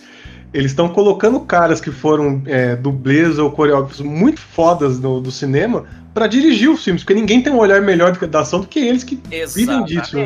Porque O esse coreógrafo- também, o, o, o cara que é diretor desse resgate, ele é dublê de ação faz muitos anos já. E coincidentemente, o coreógrafo dos dois filmes é o coreógrafo de uh, Operação Invasão. 1 e 2. É o mesmo cara. Que foi coreógrafo de Star Wars 7, se não me engano, também. É porque ninguém nunca me viu lutar, né, velho? Porque senão também. tava, tava aí da- dando umas aulas, né? Mas, mas nesse, nesse espaço do, da ação, vocês concordam que uma franquia que deveria acabar, que é, po- po- pode ser considerada paralelamente uma franquia, é, é pararem de, de ferrar com a família do Liam Neeson nos filmes? Mano. Cara, o Liam Neeson é um caso muito particular, né, cara? Porque ele é um ator que sempre foi mediano pra bom. Tipo, ele tem uns momentos bons dele, mas no geral ele é mediano. Ele é Mediano. um cara que conseguiu se reinventar com 60 anos, cara. Então isso, isso é admirável. Isso aí tem que E consegue fazer o mesmo filme há 15 anos e a gente assiste, né, cara? Sem dar um soco. Você falou dos cortes do, do Matt Damon aí, cara, os filmes dele, ele não dá um soco, velho. Ele não consegue fazer isso. Cara, real. É, mas eu concordo com o Deadpool. É, acho que a gente tem que perceber que ele é um péssimo pai, tá ligado? Você, poder, você poderia ser um pai mais preventivo, né? Não deixar os problemas acontecerem ao invés de ir lá pra resolver problemas. Cara, né? no terceiro matam a mulher dele, pelo amor de Deus. Você não cuida da sua família, cara? Você sabe qual esse filme poderia ser um filme muito mais consciente? Ah, pai, eu vou com uma amiga minha na França fazer um roteiro de viagem, eu e minha amiga adolescente. Que o pai fala assim: não.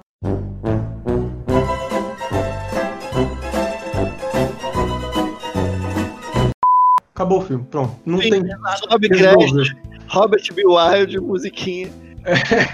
Acabou o filme. Não, não Tem vai que ser parar de matar a família dele, assim como o nego tem que parar de matar o Xambim em todo filme, mano. Pois é. Real, real, real, real. Não aguento mais ver Xambim morrer, cara. Esse foi especialista em. É o outro cara que podia ter resolvido o Game of Thrones no primeiro episódio. Ah, quero que você vá lá ser minha mão. Não. Não. Acabou. Tô bem aqui com a minha família. Eu lembrei, é, é uma franquia que eu quero que acabe, que, que tá acontecendo aqui agora, já que a gente tá fazendo essas franquias paralelas, é mais ou menos isso. É, é do Ed Harris nunca ter um filme, cara. O Ed Porra. Harris é sempre o, o, o coadjuvante. Ele, É o, coadju- é o eterno coadjuvante de luxo, né, cara? Porra, realmente. Cara, ele em Westworld é incrível, cara. Ele tira onda em Westworld. E aí, é o Ed Harris? É, e ele é o principal? Não.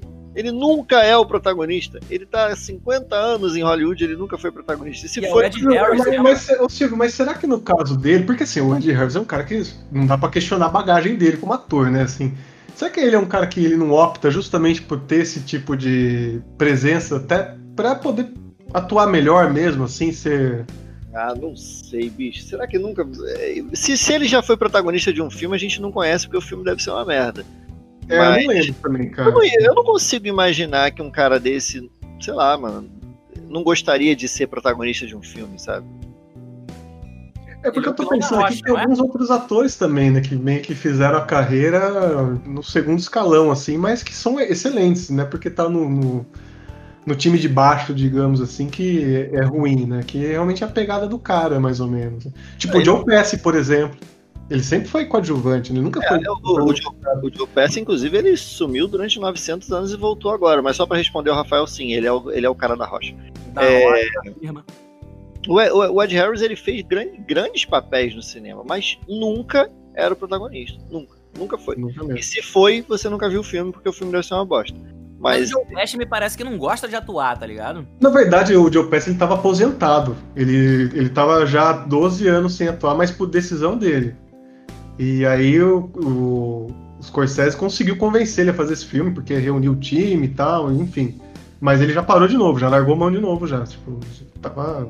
Ele voltou pra esse negócio da, da Netflix ali, né? que teve- É, já, já encerrou, foi só esse projeto mesmo. E que inclusive saiu com. fechou a carreira com chave de ouro também, né? Que filmaço, né? Eu nunca É, vi, eu, eu- eu não parei. Um ano fazendo. Ah, aproveita a quarentena aí, Silvio, porque o filme tem 40 É, horas aí. Exato, eu vou precisar da quarentena pra poder ver esse filme mesmo. Cara, ele faz um personagem. assim- Ah, bom, aqui agora melhor não falar. Agora que você disse que não assistiu. melhor deixar...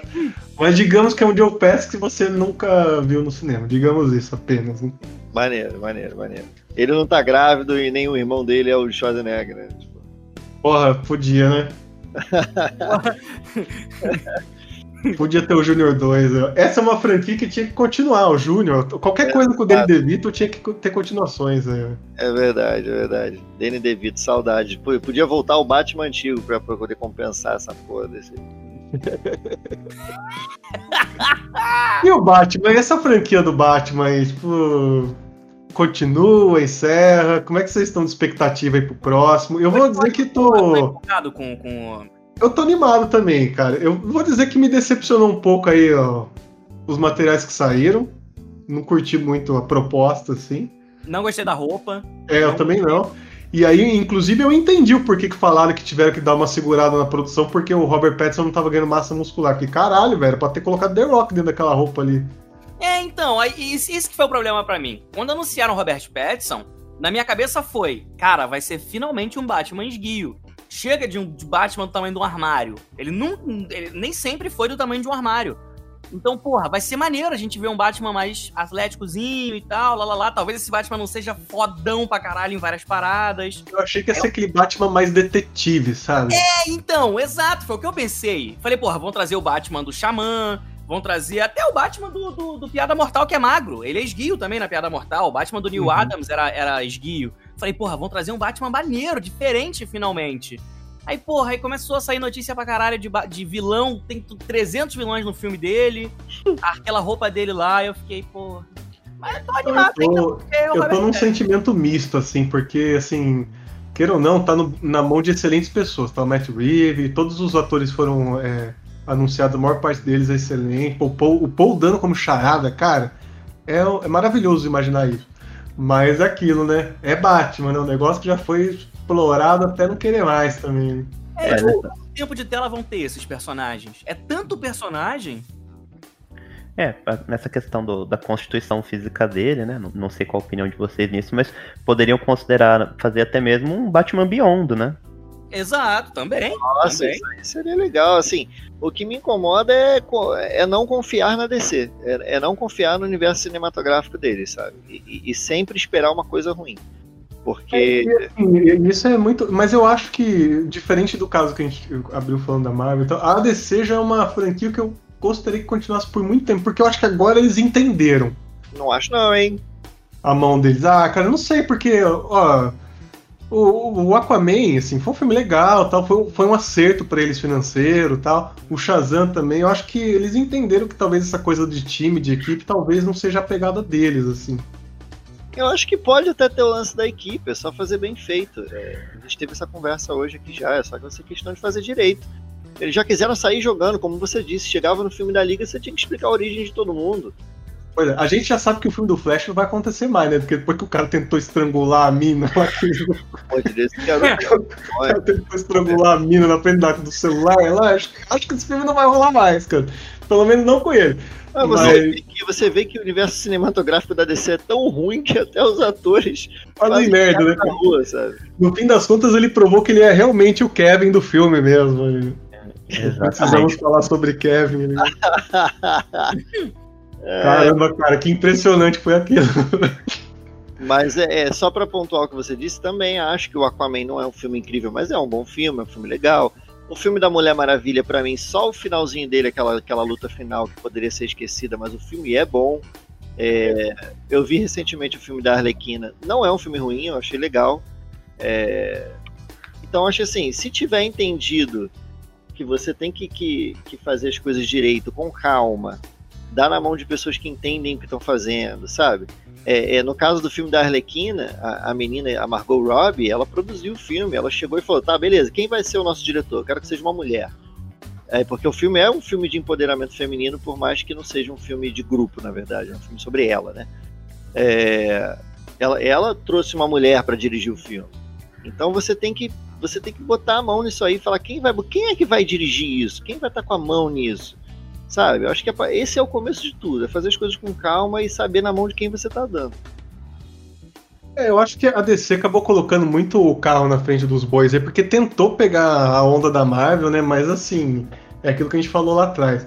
A Marvel construiu um universo, né? A DC jogou na sua cara, assim. É, a DC um já tentou chegar no Guerra Infinita, né? A DC tentou chegar no Guerra Infinita em É. dois filmes. Então, porra, e que assim, claramente não era a proposta dele. Quando você vê lá o primeiro filme lá do Superman, lá do Super-Homem, claramente não era uma proposta fazer um, um universo compartilhado tal, assim. E funcionava, cara, e funcionava bem pra caramba. Eu acho esse filme foda, inclusive. Mas aí do dia pra noite eu falei assim, não, gente, o negócio agora é juntar todo mundo. Putz, aí começou a merda, né? aí começou, né? E, e- e o, o que me deixa preocupado desse filme do Batman é toda essa polêmica, sabe? De tá gravando um filme novo do Batman e aí 2021 vai sair o Snyder Cut, sabe? É, Você acaba o, cara que era o Batman até ontem não é mais e aí você vai fazer dentro do mesmo universo, não vai? Você vai rebutar tudo de novo? Não sei, cara. Tá Muito louco isso. É. E aí o Batman aparece no filme do Coringa, mas aí não vai ser outro. Mas o Batman do Batman é outro Batman e tal. É é um negócio muito maluco, cara. E os caras ganham milhões pra fazer isso. Volto a dizer, os caras ganham milhões pra fazer isso. Inclusive, aproveitando que eu citei isso aqui, uma coisa que eu não gostaria, uma franquia, que- uma coisa que vai virar franquia e que eu não gostaria é justamente esse filme do Coringa, porque já tá anunciado dois já, né? Puta que pariu, meu. né, Ter mano? dois desse filme, pra quê, cara? O cara ganhou Oscar, bicho. O filme ganhou Oscar, você acertou. O filme tá no ponto certo, maravilhoso. Pra que, que você vai fazer o 2 pra estragar o negócio? Putz, eu não. Olha, tomara que a gente esteja pagando a língua aqui. Tomara mesmo, mas eu não consigo imaginar um roteiro que justifique um segundo filme, assim, de verdade. Ninguém, nem, não, tanto você não consegue imaginar que eu duvido que eles consigam imaginar. Ou seja, vai ser uma merda. Poxa vida. Já miou um cosplay legal aí pra Comic Con aí, ó. Comic Con, Comic Con 2023, né? É, porque esse ano não vai rolar, viu, gente? Já, já, já tira isso da cabeça, já que esse ano não vai ter CCXP. Né? Depois, de- eh, depois, se der tempo, eu queria falar de, de, de, de duas franquias que tiveram um filme novo, sem ligação com o anterior, e que eu gostei. Ó, joga agora então, diga aí. Eh, Eu gostei do novo filme do Homens de Preto. Me... Eu achei uma boa sessão da tarde, assim como os outros MIB, cara. Os outros Pô, eu nunca gostei de Homem de Preto nenhum, sempre achei super hypado, sempre achei chatíssimo, cara, tipo, de verdade. Isso. Mas enfim, isso é um. E pra completar, eu te digo mais, eu gosto do filme da Múmia no Tom Cruise. Nossa. Esse foi um universo que tentaram também, mas não rolou, né, cara? Pô, e pior que esse, esse foi um universo que eu fiquei empolgado pra ver, cara, de verdade, porque os monstros da, da ah, falando do universo, da Universal são bem legais, assim, bem legais mesmo. Mas, né, putz, não, não só a múmia, teve a, essa múmia aí do, do Tom Cruise, teve aquele Drácula também de um ou dois anos atrás, que é o antes desse filme, que é horrível, que é justamente o cara que faz o, o humano lá do Hobbit, que é o protagonista e tal. E, porra, não rolou tanto que. ideia, ele- ideia, eu tô forçando a minha mente pra lembrar do que você tá falando.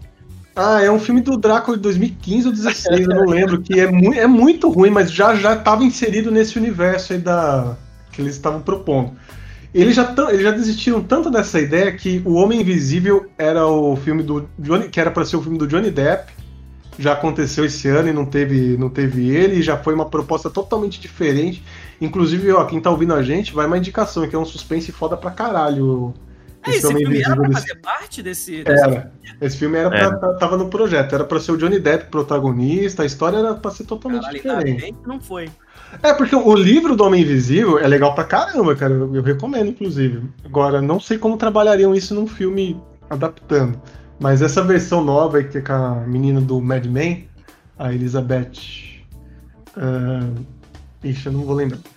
Mas Nossa. ela tá- é. Hã? Moss, Elizabeth Moss. Isso. Que também é a menina lá do conto da Aya e tal. É, cara, é muito legal. É muito legal mesmo. E até tem outras questões que a gente conversou aqui também sobre empoderamento e tal. É bem bacana. É, ele é maneiro mesmo. Filme é maneiro mesmo. E que provavelmente vai ganhar o Oscar, né? Porque não tem filme pra concorrer ano que vem, então já pode, já pode ter uma estatueta aí garantida aí, ó. Quem diria, hein? É bem, o que- é bem o que a Jessie falou lá, viu, Chuber? Vamos ter um Oscar onde o Sonic vai sair campeão com melhor animação, cara. Quem diria, cara? Esse eu vou ganhar o bolão, eu vou ganhar o bolão. É, olha que virada histórica do filme odiado na internet, a campeão do Oscar. Fazer um documentário sobre esse filme depois. né? Não tive nem coragem de ver esse filme ainda também. Eu também não, cara. Que mais? Qual que é a outra? Ah, Você falou da. Ah, você falou já. Não, né, eu joguei as duas logo, que já foi pra criar a polêmica logo. É, uma delas é já garantido que não vai rolar, né? O, o esse da Universal já. É, o da Múmia ele já tem tempo, esse filme deve ser de 2015, 16 por aí, né? O, o- o do MIB é do ano passado, se não me engano. É, eu, eu acho assim, eu, eu gosto de todos os filmes do MIB, todos eles, todos, todos, todos. É, só que todos eles são uma grande sessão da tarde, né? Eles são filmes divertidos pra família, pra você ver e se divertir.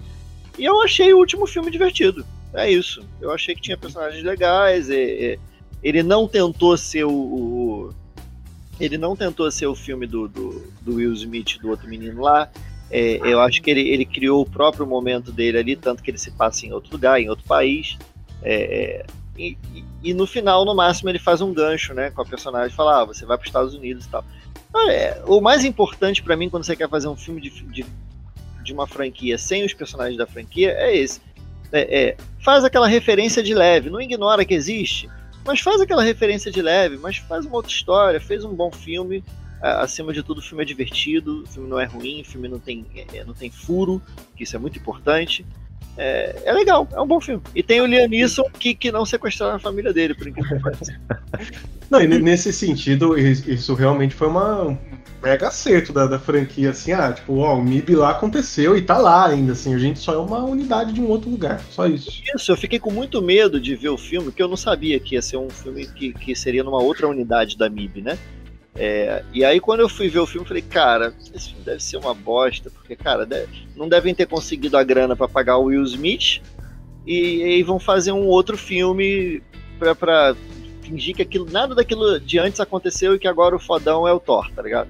Só que não, o filme não ignora que aquilo aconteceu. Em nenhum momento, inclusive eles nem falam sobre aquilo. É como se cada MIB tivesse seus casos e, e- e não fica se, fala, e não se fica falando sobre isso, sabe? É, é Mas bem legal. Mas você sabe que o, o, o Chris ah, o Chris, o Thor, vô? é, é, o Rus, Teu primo. Era, era uma coisa que eu ouvia constantemente, assim, falarem, assim, o pessoal que é mais especializado em cinema falar, que ele é um cara que ele ficou conhecido por causa do Thor, né, tal, mas ele é um cara que é um ator que ele se construiu a carreira dele em cima do, do humor, que a gente não conhecia porque ele ficava mais restrito ali à Austrália, tal, então ele não era um cara que ficou mainstream, assim. Então, é, sentiam falta de um filme assim pra ele, tanto que o Thor 3 foi aquele mega acerto justamente porque deram essa essa figura pra ele, né, assim, do cara que ele é a veia humorística do, do personagem, tudo e que agora ficou, né? O Thor é isso agora. E o Mib também quis surfar nessa onda aí também. e- é, e o Mib, assim, eu só deixando claro, gente, eu, eu não, não é que eu, eu não acho ruim nem nada, eu só não gosto, assim, não é pra mim, sabe? Mas eu acho que é, é Mas relevante. é assim. aquilo, eu não acho que seja uma franquia que você odeie, sabe? Isso, isso, isso. Você não vira e fala, nossa, eu detesto o MIB, nunca vou ver um filme de MIB. Não, cara, é uma sessão da tarde. Se tiver um dia passando na sessão da tarde e você não tiver nada pra fazer, você vai acabar vendo, sabe? Exatamente. Porque o filme ele não é ruim, ele é divertido. Tem uns alienígenas, tem uns bichinhos pequenininhos que fala, tem umas coisinhas estranhas que acontecem. Um cara que a barba dele é um alienígena, a cabeça dele explode, sabe? Umas coisas assim que.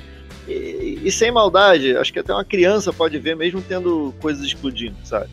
É, e é uma franquia que eu gosto, que eu acho legal. Eu não sabia desse passado aí do Chris Hemsworth, blá, blá, mas assim, Ele foi toda construída em cima disso, assim, e muita gente fala, pô, dá um filme de humor pra esse cara. Ah, tanto que, cara, fizeram lá o, o reboot do Caça Fantasma só com mulheres, e, a tem- coisa mais legal do filme é ele. sim, Ah, é verdade. E faz todo sentido isso que você tá falando, porque ele realmente não se, não se achava como Thor nos outros filmes. Não, não, era, estava sempre deslocado, né, cara? Eu não gosto de nenhum filme do Thor, incluindo o Ragnarok, mas o Ragnarok é melhor do que os outros dois imensamente, assim. Mesmo Sim. com essa desconstrução do personagem que me incomoda muito. É, é, É, o Guardiões da Galáxia deu base pra isso, né? Tipo, ó, realmente funciona, seguir por essa linha e tal, então segue daí. Não... é, me incomodou essa destruição do personagem, porque definitivamente não é a mesma pessoa, não é o mesmo personagem, sabe? É, foi meio do dia pra noite, né? assim, É, do dia pra noite ele não sabe falar com uma mulher, sabe? uhum. Ele é um deus sinistrão, pegador de mulher, pegou a, a, a Natalie Portman, mas aparece a Tessa Thompson e ele não sabe falar com ela, sabe? Isso, isso eu concordo. Mas Gente, aqui parando pra pensar. o que- perdão, desculpa. Mas, não, é, pode- ser Thiago. não, aqui parando pra pensar faz sentido, porque acaba sendo uma forma de trabalhar também com uma zona de conforto, né? Sim. No caso da comédia. Sim. É, se ele tinha esse histórico, né, cara? Você escreveu uma parada pra onde o cara ia se sentir melhor. E eu acho ele muito legal. No MIB, é, no Caça-Fantasmas, como foi dito aí, ele é a melhor coisa do filme. É, no MIB ele tá muito à vontade. É, não sei, eu não vi o tal do filme do Resgate ainda, mas dizem que o filme é muito bom também, mas não é de comédia, né? Mas é, é, eu não acho ele um mau ator. Ele não é aquele brucutu mau ator que, que, que nunca Ele vai. já foi. Ele já foi. Eu Ele já ele foi. ruim. Ele tem até aplicativo de, de treino aí, de academia aí no, no, no celular aí, cara. Ele é brucutu mesmo. É sério. Tem programa de treinamento Chris Hemsworth. Procura aí no, no aplicativo, vocês vão achar. Imagina um filme dele, do The Rock e do é, Terry Crews, mano. Nossa, cara.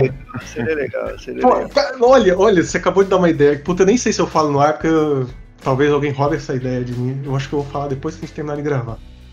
Sim, você me acabou e me deu um negócio aqui agora. Eu acho que eu já sei o que, que é. Se for, vai ser do caralho, hein? Porra, cara, nossa, que. Schubert, vamos trabalhar nisso aí, cara. Só quero fazer uma pergunta. O programa tá acabando, né? Tá acabando, eu só vou. Eu vou...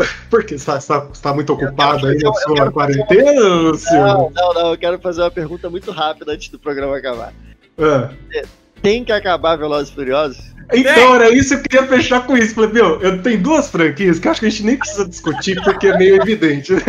Velozes, Furiosos e Transformers não foram ditos aqui porque é muito óbvio, né? Ficar batendo cachorro morto isso aí.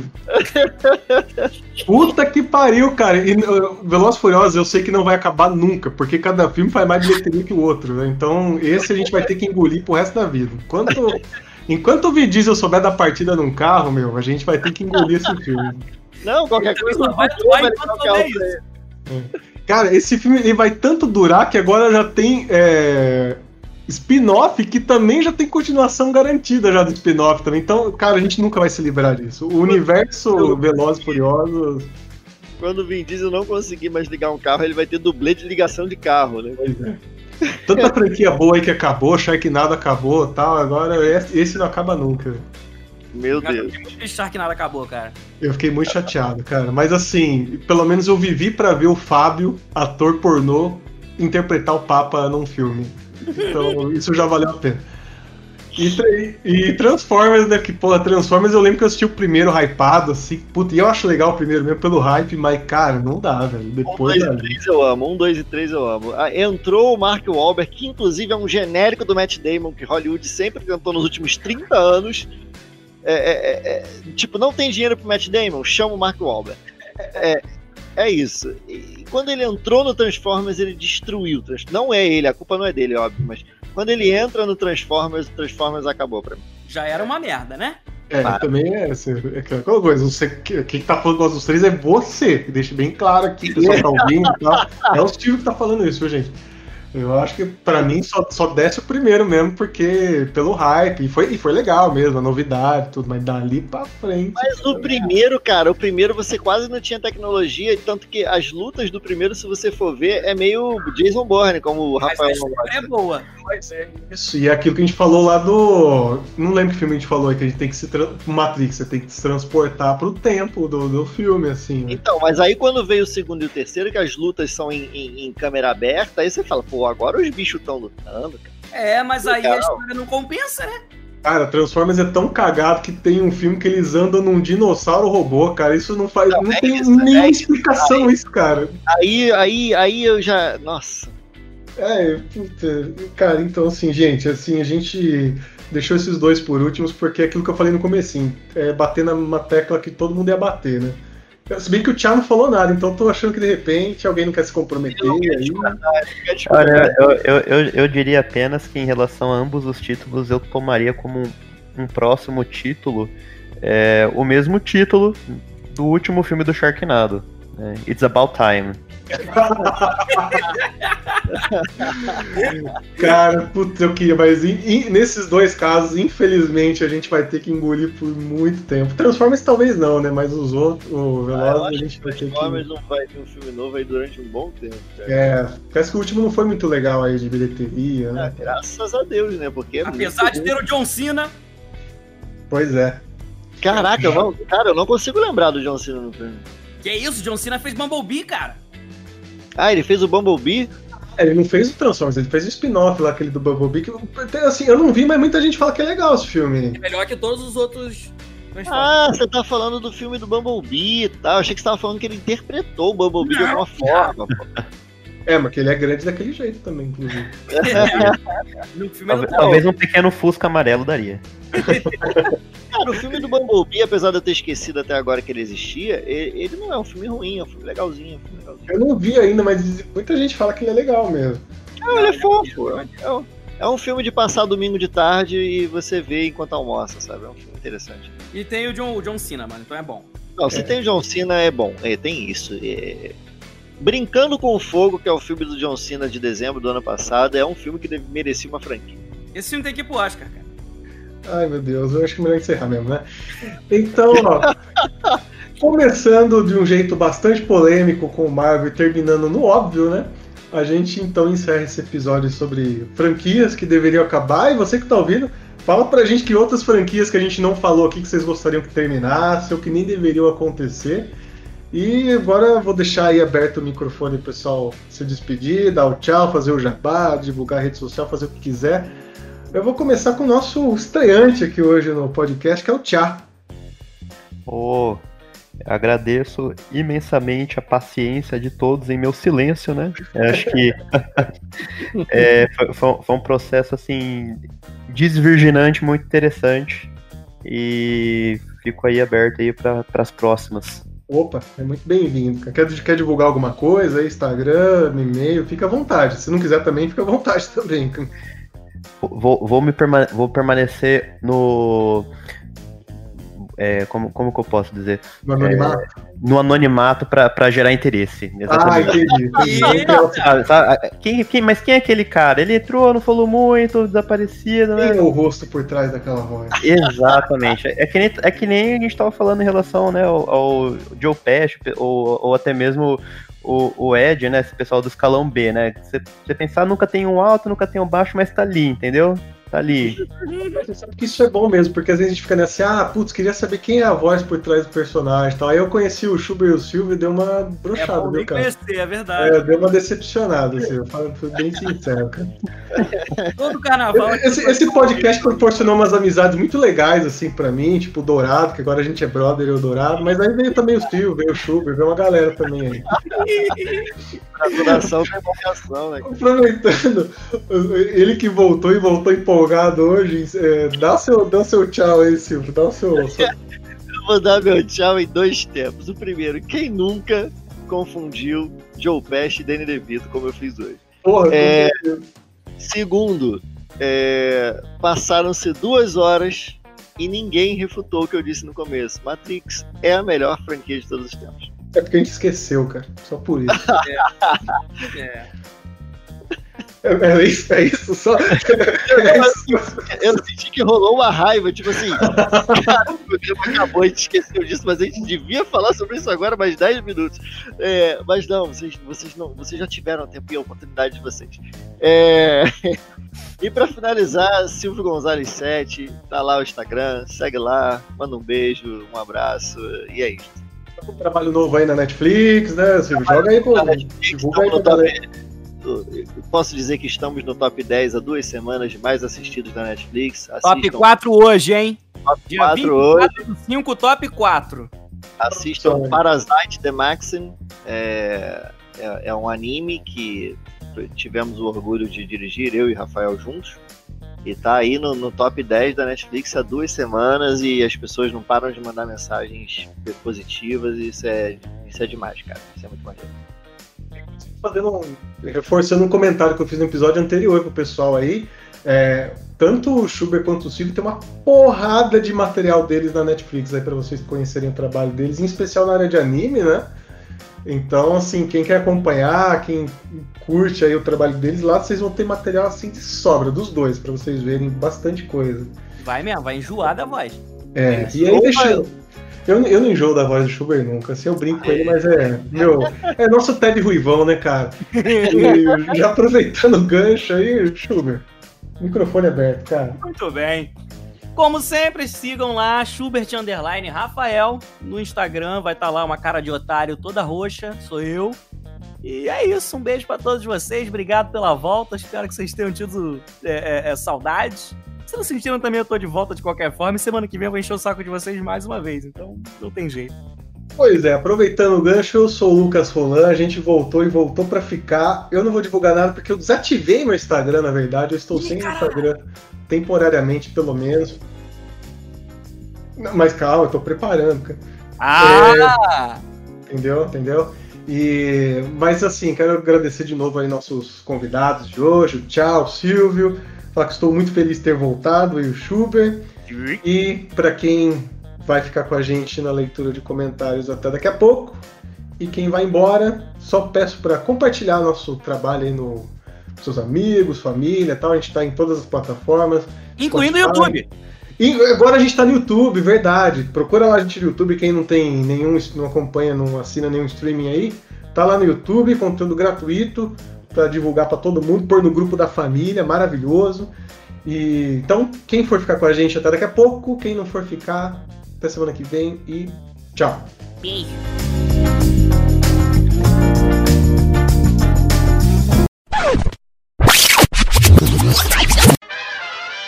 Entrei na feira da fruta pra ver o que a feira da fruta tem. Então eu aqui de volta para fazer um comentário bem rápido. Não vou me alongar muito nos comentários de hoje, mas o principal comentário que eu quero fazer, na verdade, é um agradecimento ao Paulo Saraiva pela sugestão da pauta, que foi já fez algum tempo já que ele sugeriu isso pra gente, mas agora a gente encontrou aí uma janela para poder gravar. Então arroba paulo.saraiva, se eu não me engano, o último é o 4, é o número 4. Muito obrigado aí pela sugestão. Desculpa seu ídolo, seu ídolo não tá presente aí nessa gravação.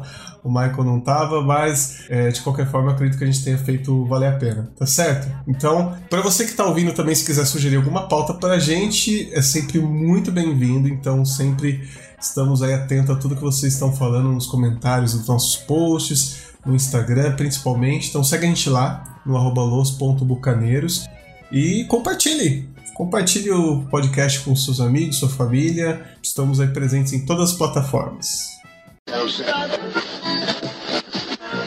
Um único comentário que eu quero fazer sobre o episódio da semana passada sobre os brasileiros que estavam que vivem na Europa é sobre um determinado momento que foi questionado ali o porquê que na Irlanda se come tanta batata, né? Por que, que a batata é tão importante na Irlanda? Bom, eu dei uma pesquisada sobre o assunto e na verdade assim se come muita batata lá porque o solo favorece muita plantação disso, então ele é um alimento base da Irlanda, principalmente por ser muito rico em carboidratos. E uma coisa interessante sobre isso é que houve um evento histórico muito importante na, na, Irlanda por conta disso, que é conhecido como a Grande Fome da Batata. que aconteceu entre 1845 e 49. Foram algumas safras que não vingaram e dizimou quase um terço da população irlandesa. E é por conta desse motivo que tem tanto irlandês nos Estados Unidos hoje. Da mesma maneira que a gente tem bastante italiano aqui no Sudeste, né, a gente tem o equivalente nos Estados Unidos em relação aos irlandeses foi justamente gente imigrando para lá para fugir disso. Então era o único adendo que eu queria fazer, o único comentário que eu queria fazer sobre o episódio da semana passada. No mais, a gente acabou lendo na semana passada mesmo, né, as coisas que vocês é, interagiram com a gente no Instagram. E, gente, é isso. Hoje foi mais rapidinho. É, quero muito agradecer a presença dos nossos convidados de hoje, o Tchá e o Silvio. E agradecer vocês que estão com a gente aqui até agora muito obrigado. Compartilhem novamente aí com quem vocês conhecem, se vocês gostam do nosso podcast. E estamos aí em todas as plataformas. Spotify, Deezer, iTunes e como mencionado ali pelo Chuber, agora a gente está no YouTube também. Procura a gente lá, Los Bucaneiros, que a gente está publicando aí os episódios no YouTube para quem não tem nenhuma dessas redes de streaming e ter também a oportunidade de escutar, beleza? Gente, muito obrigado por vocês terem ficado com a gente até aqui. É, nos vemos então na semana que vem, tá bom? Um abraço e tchau!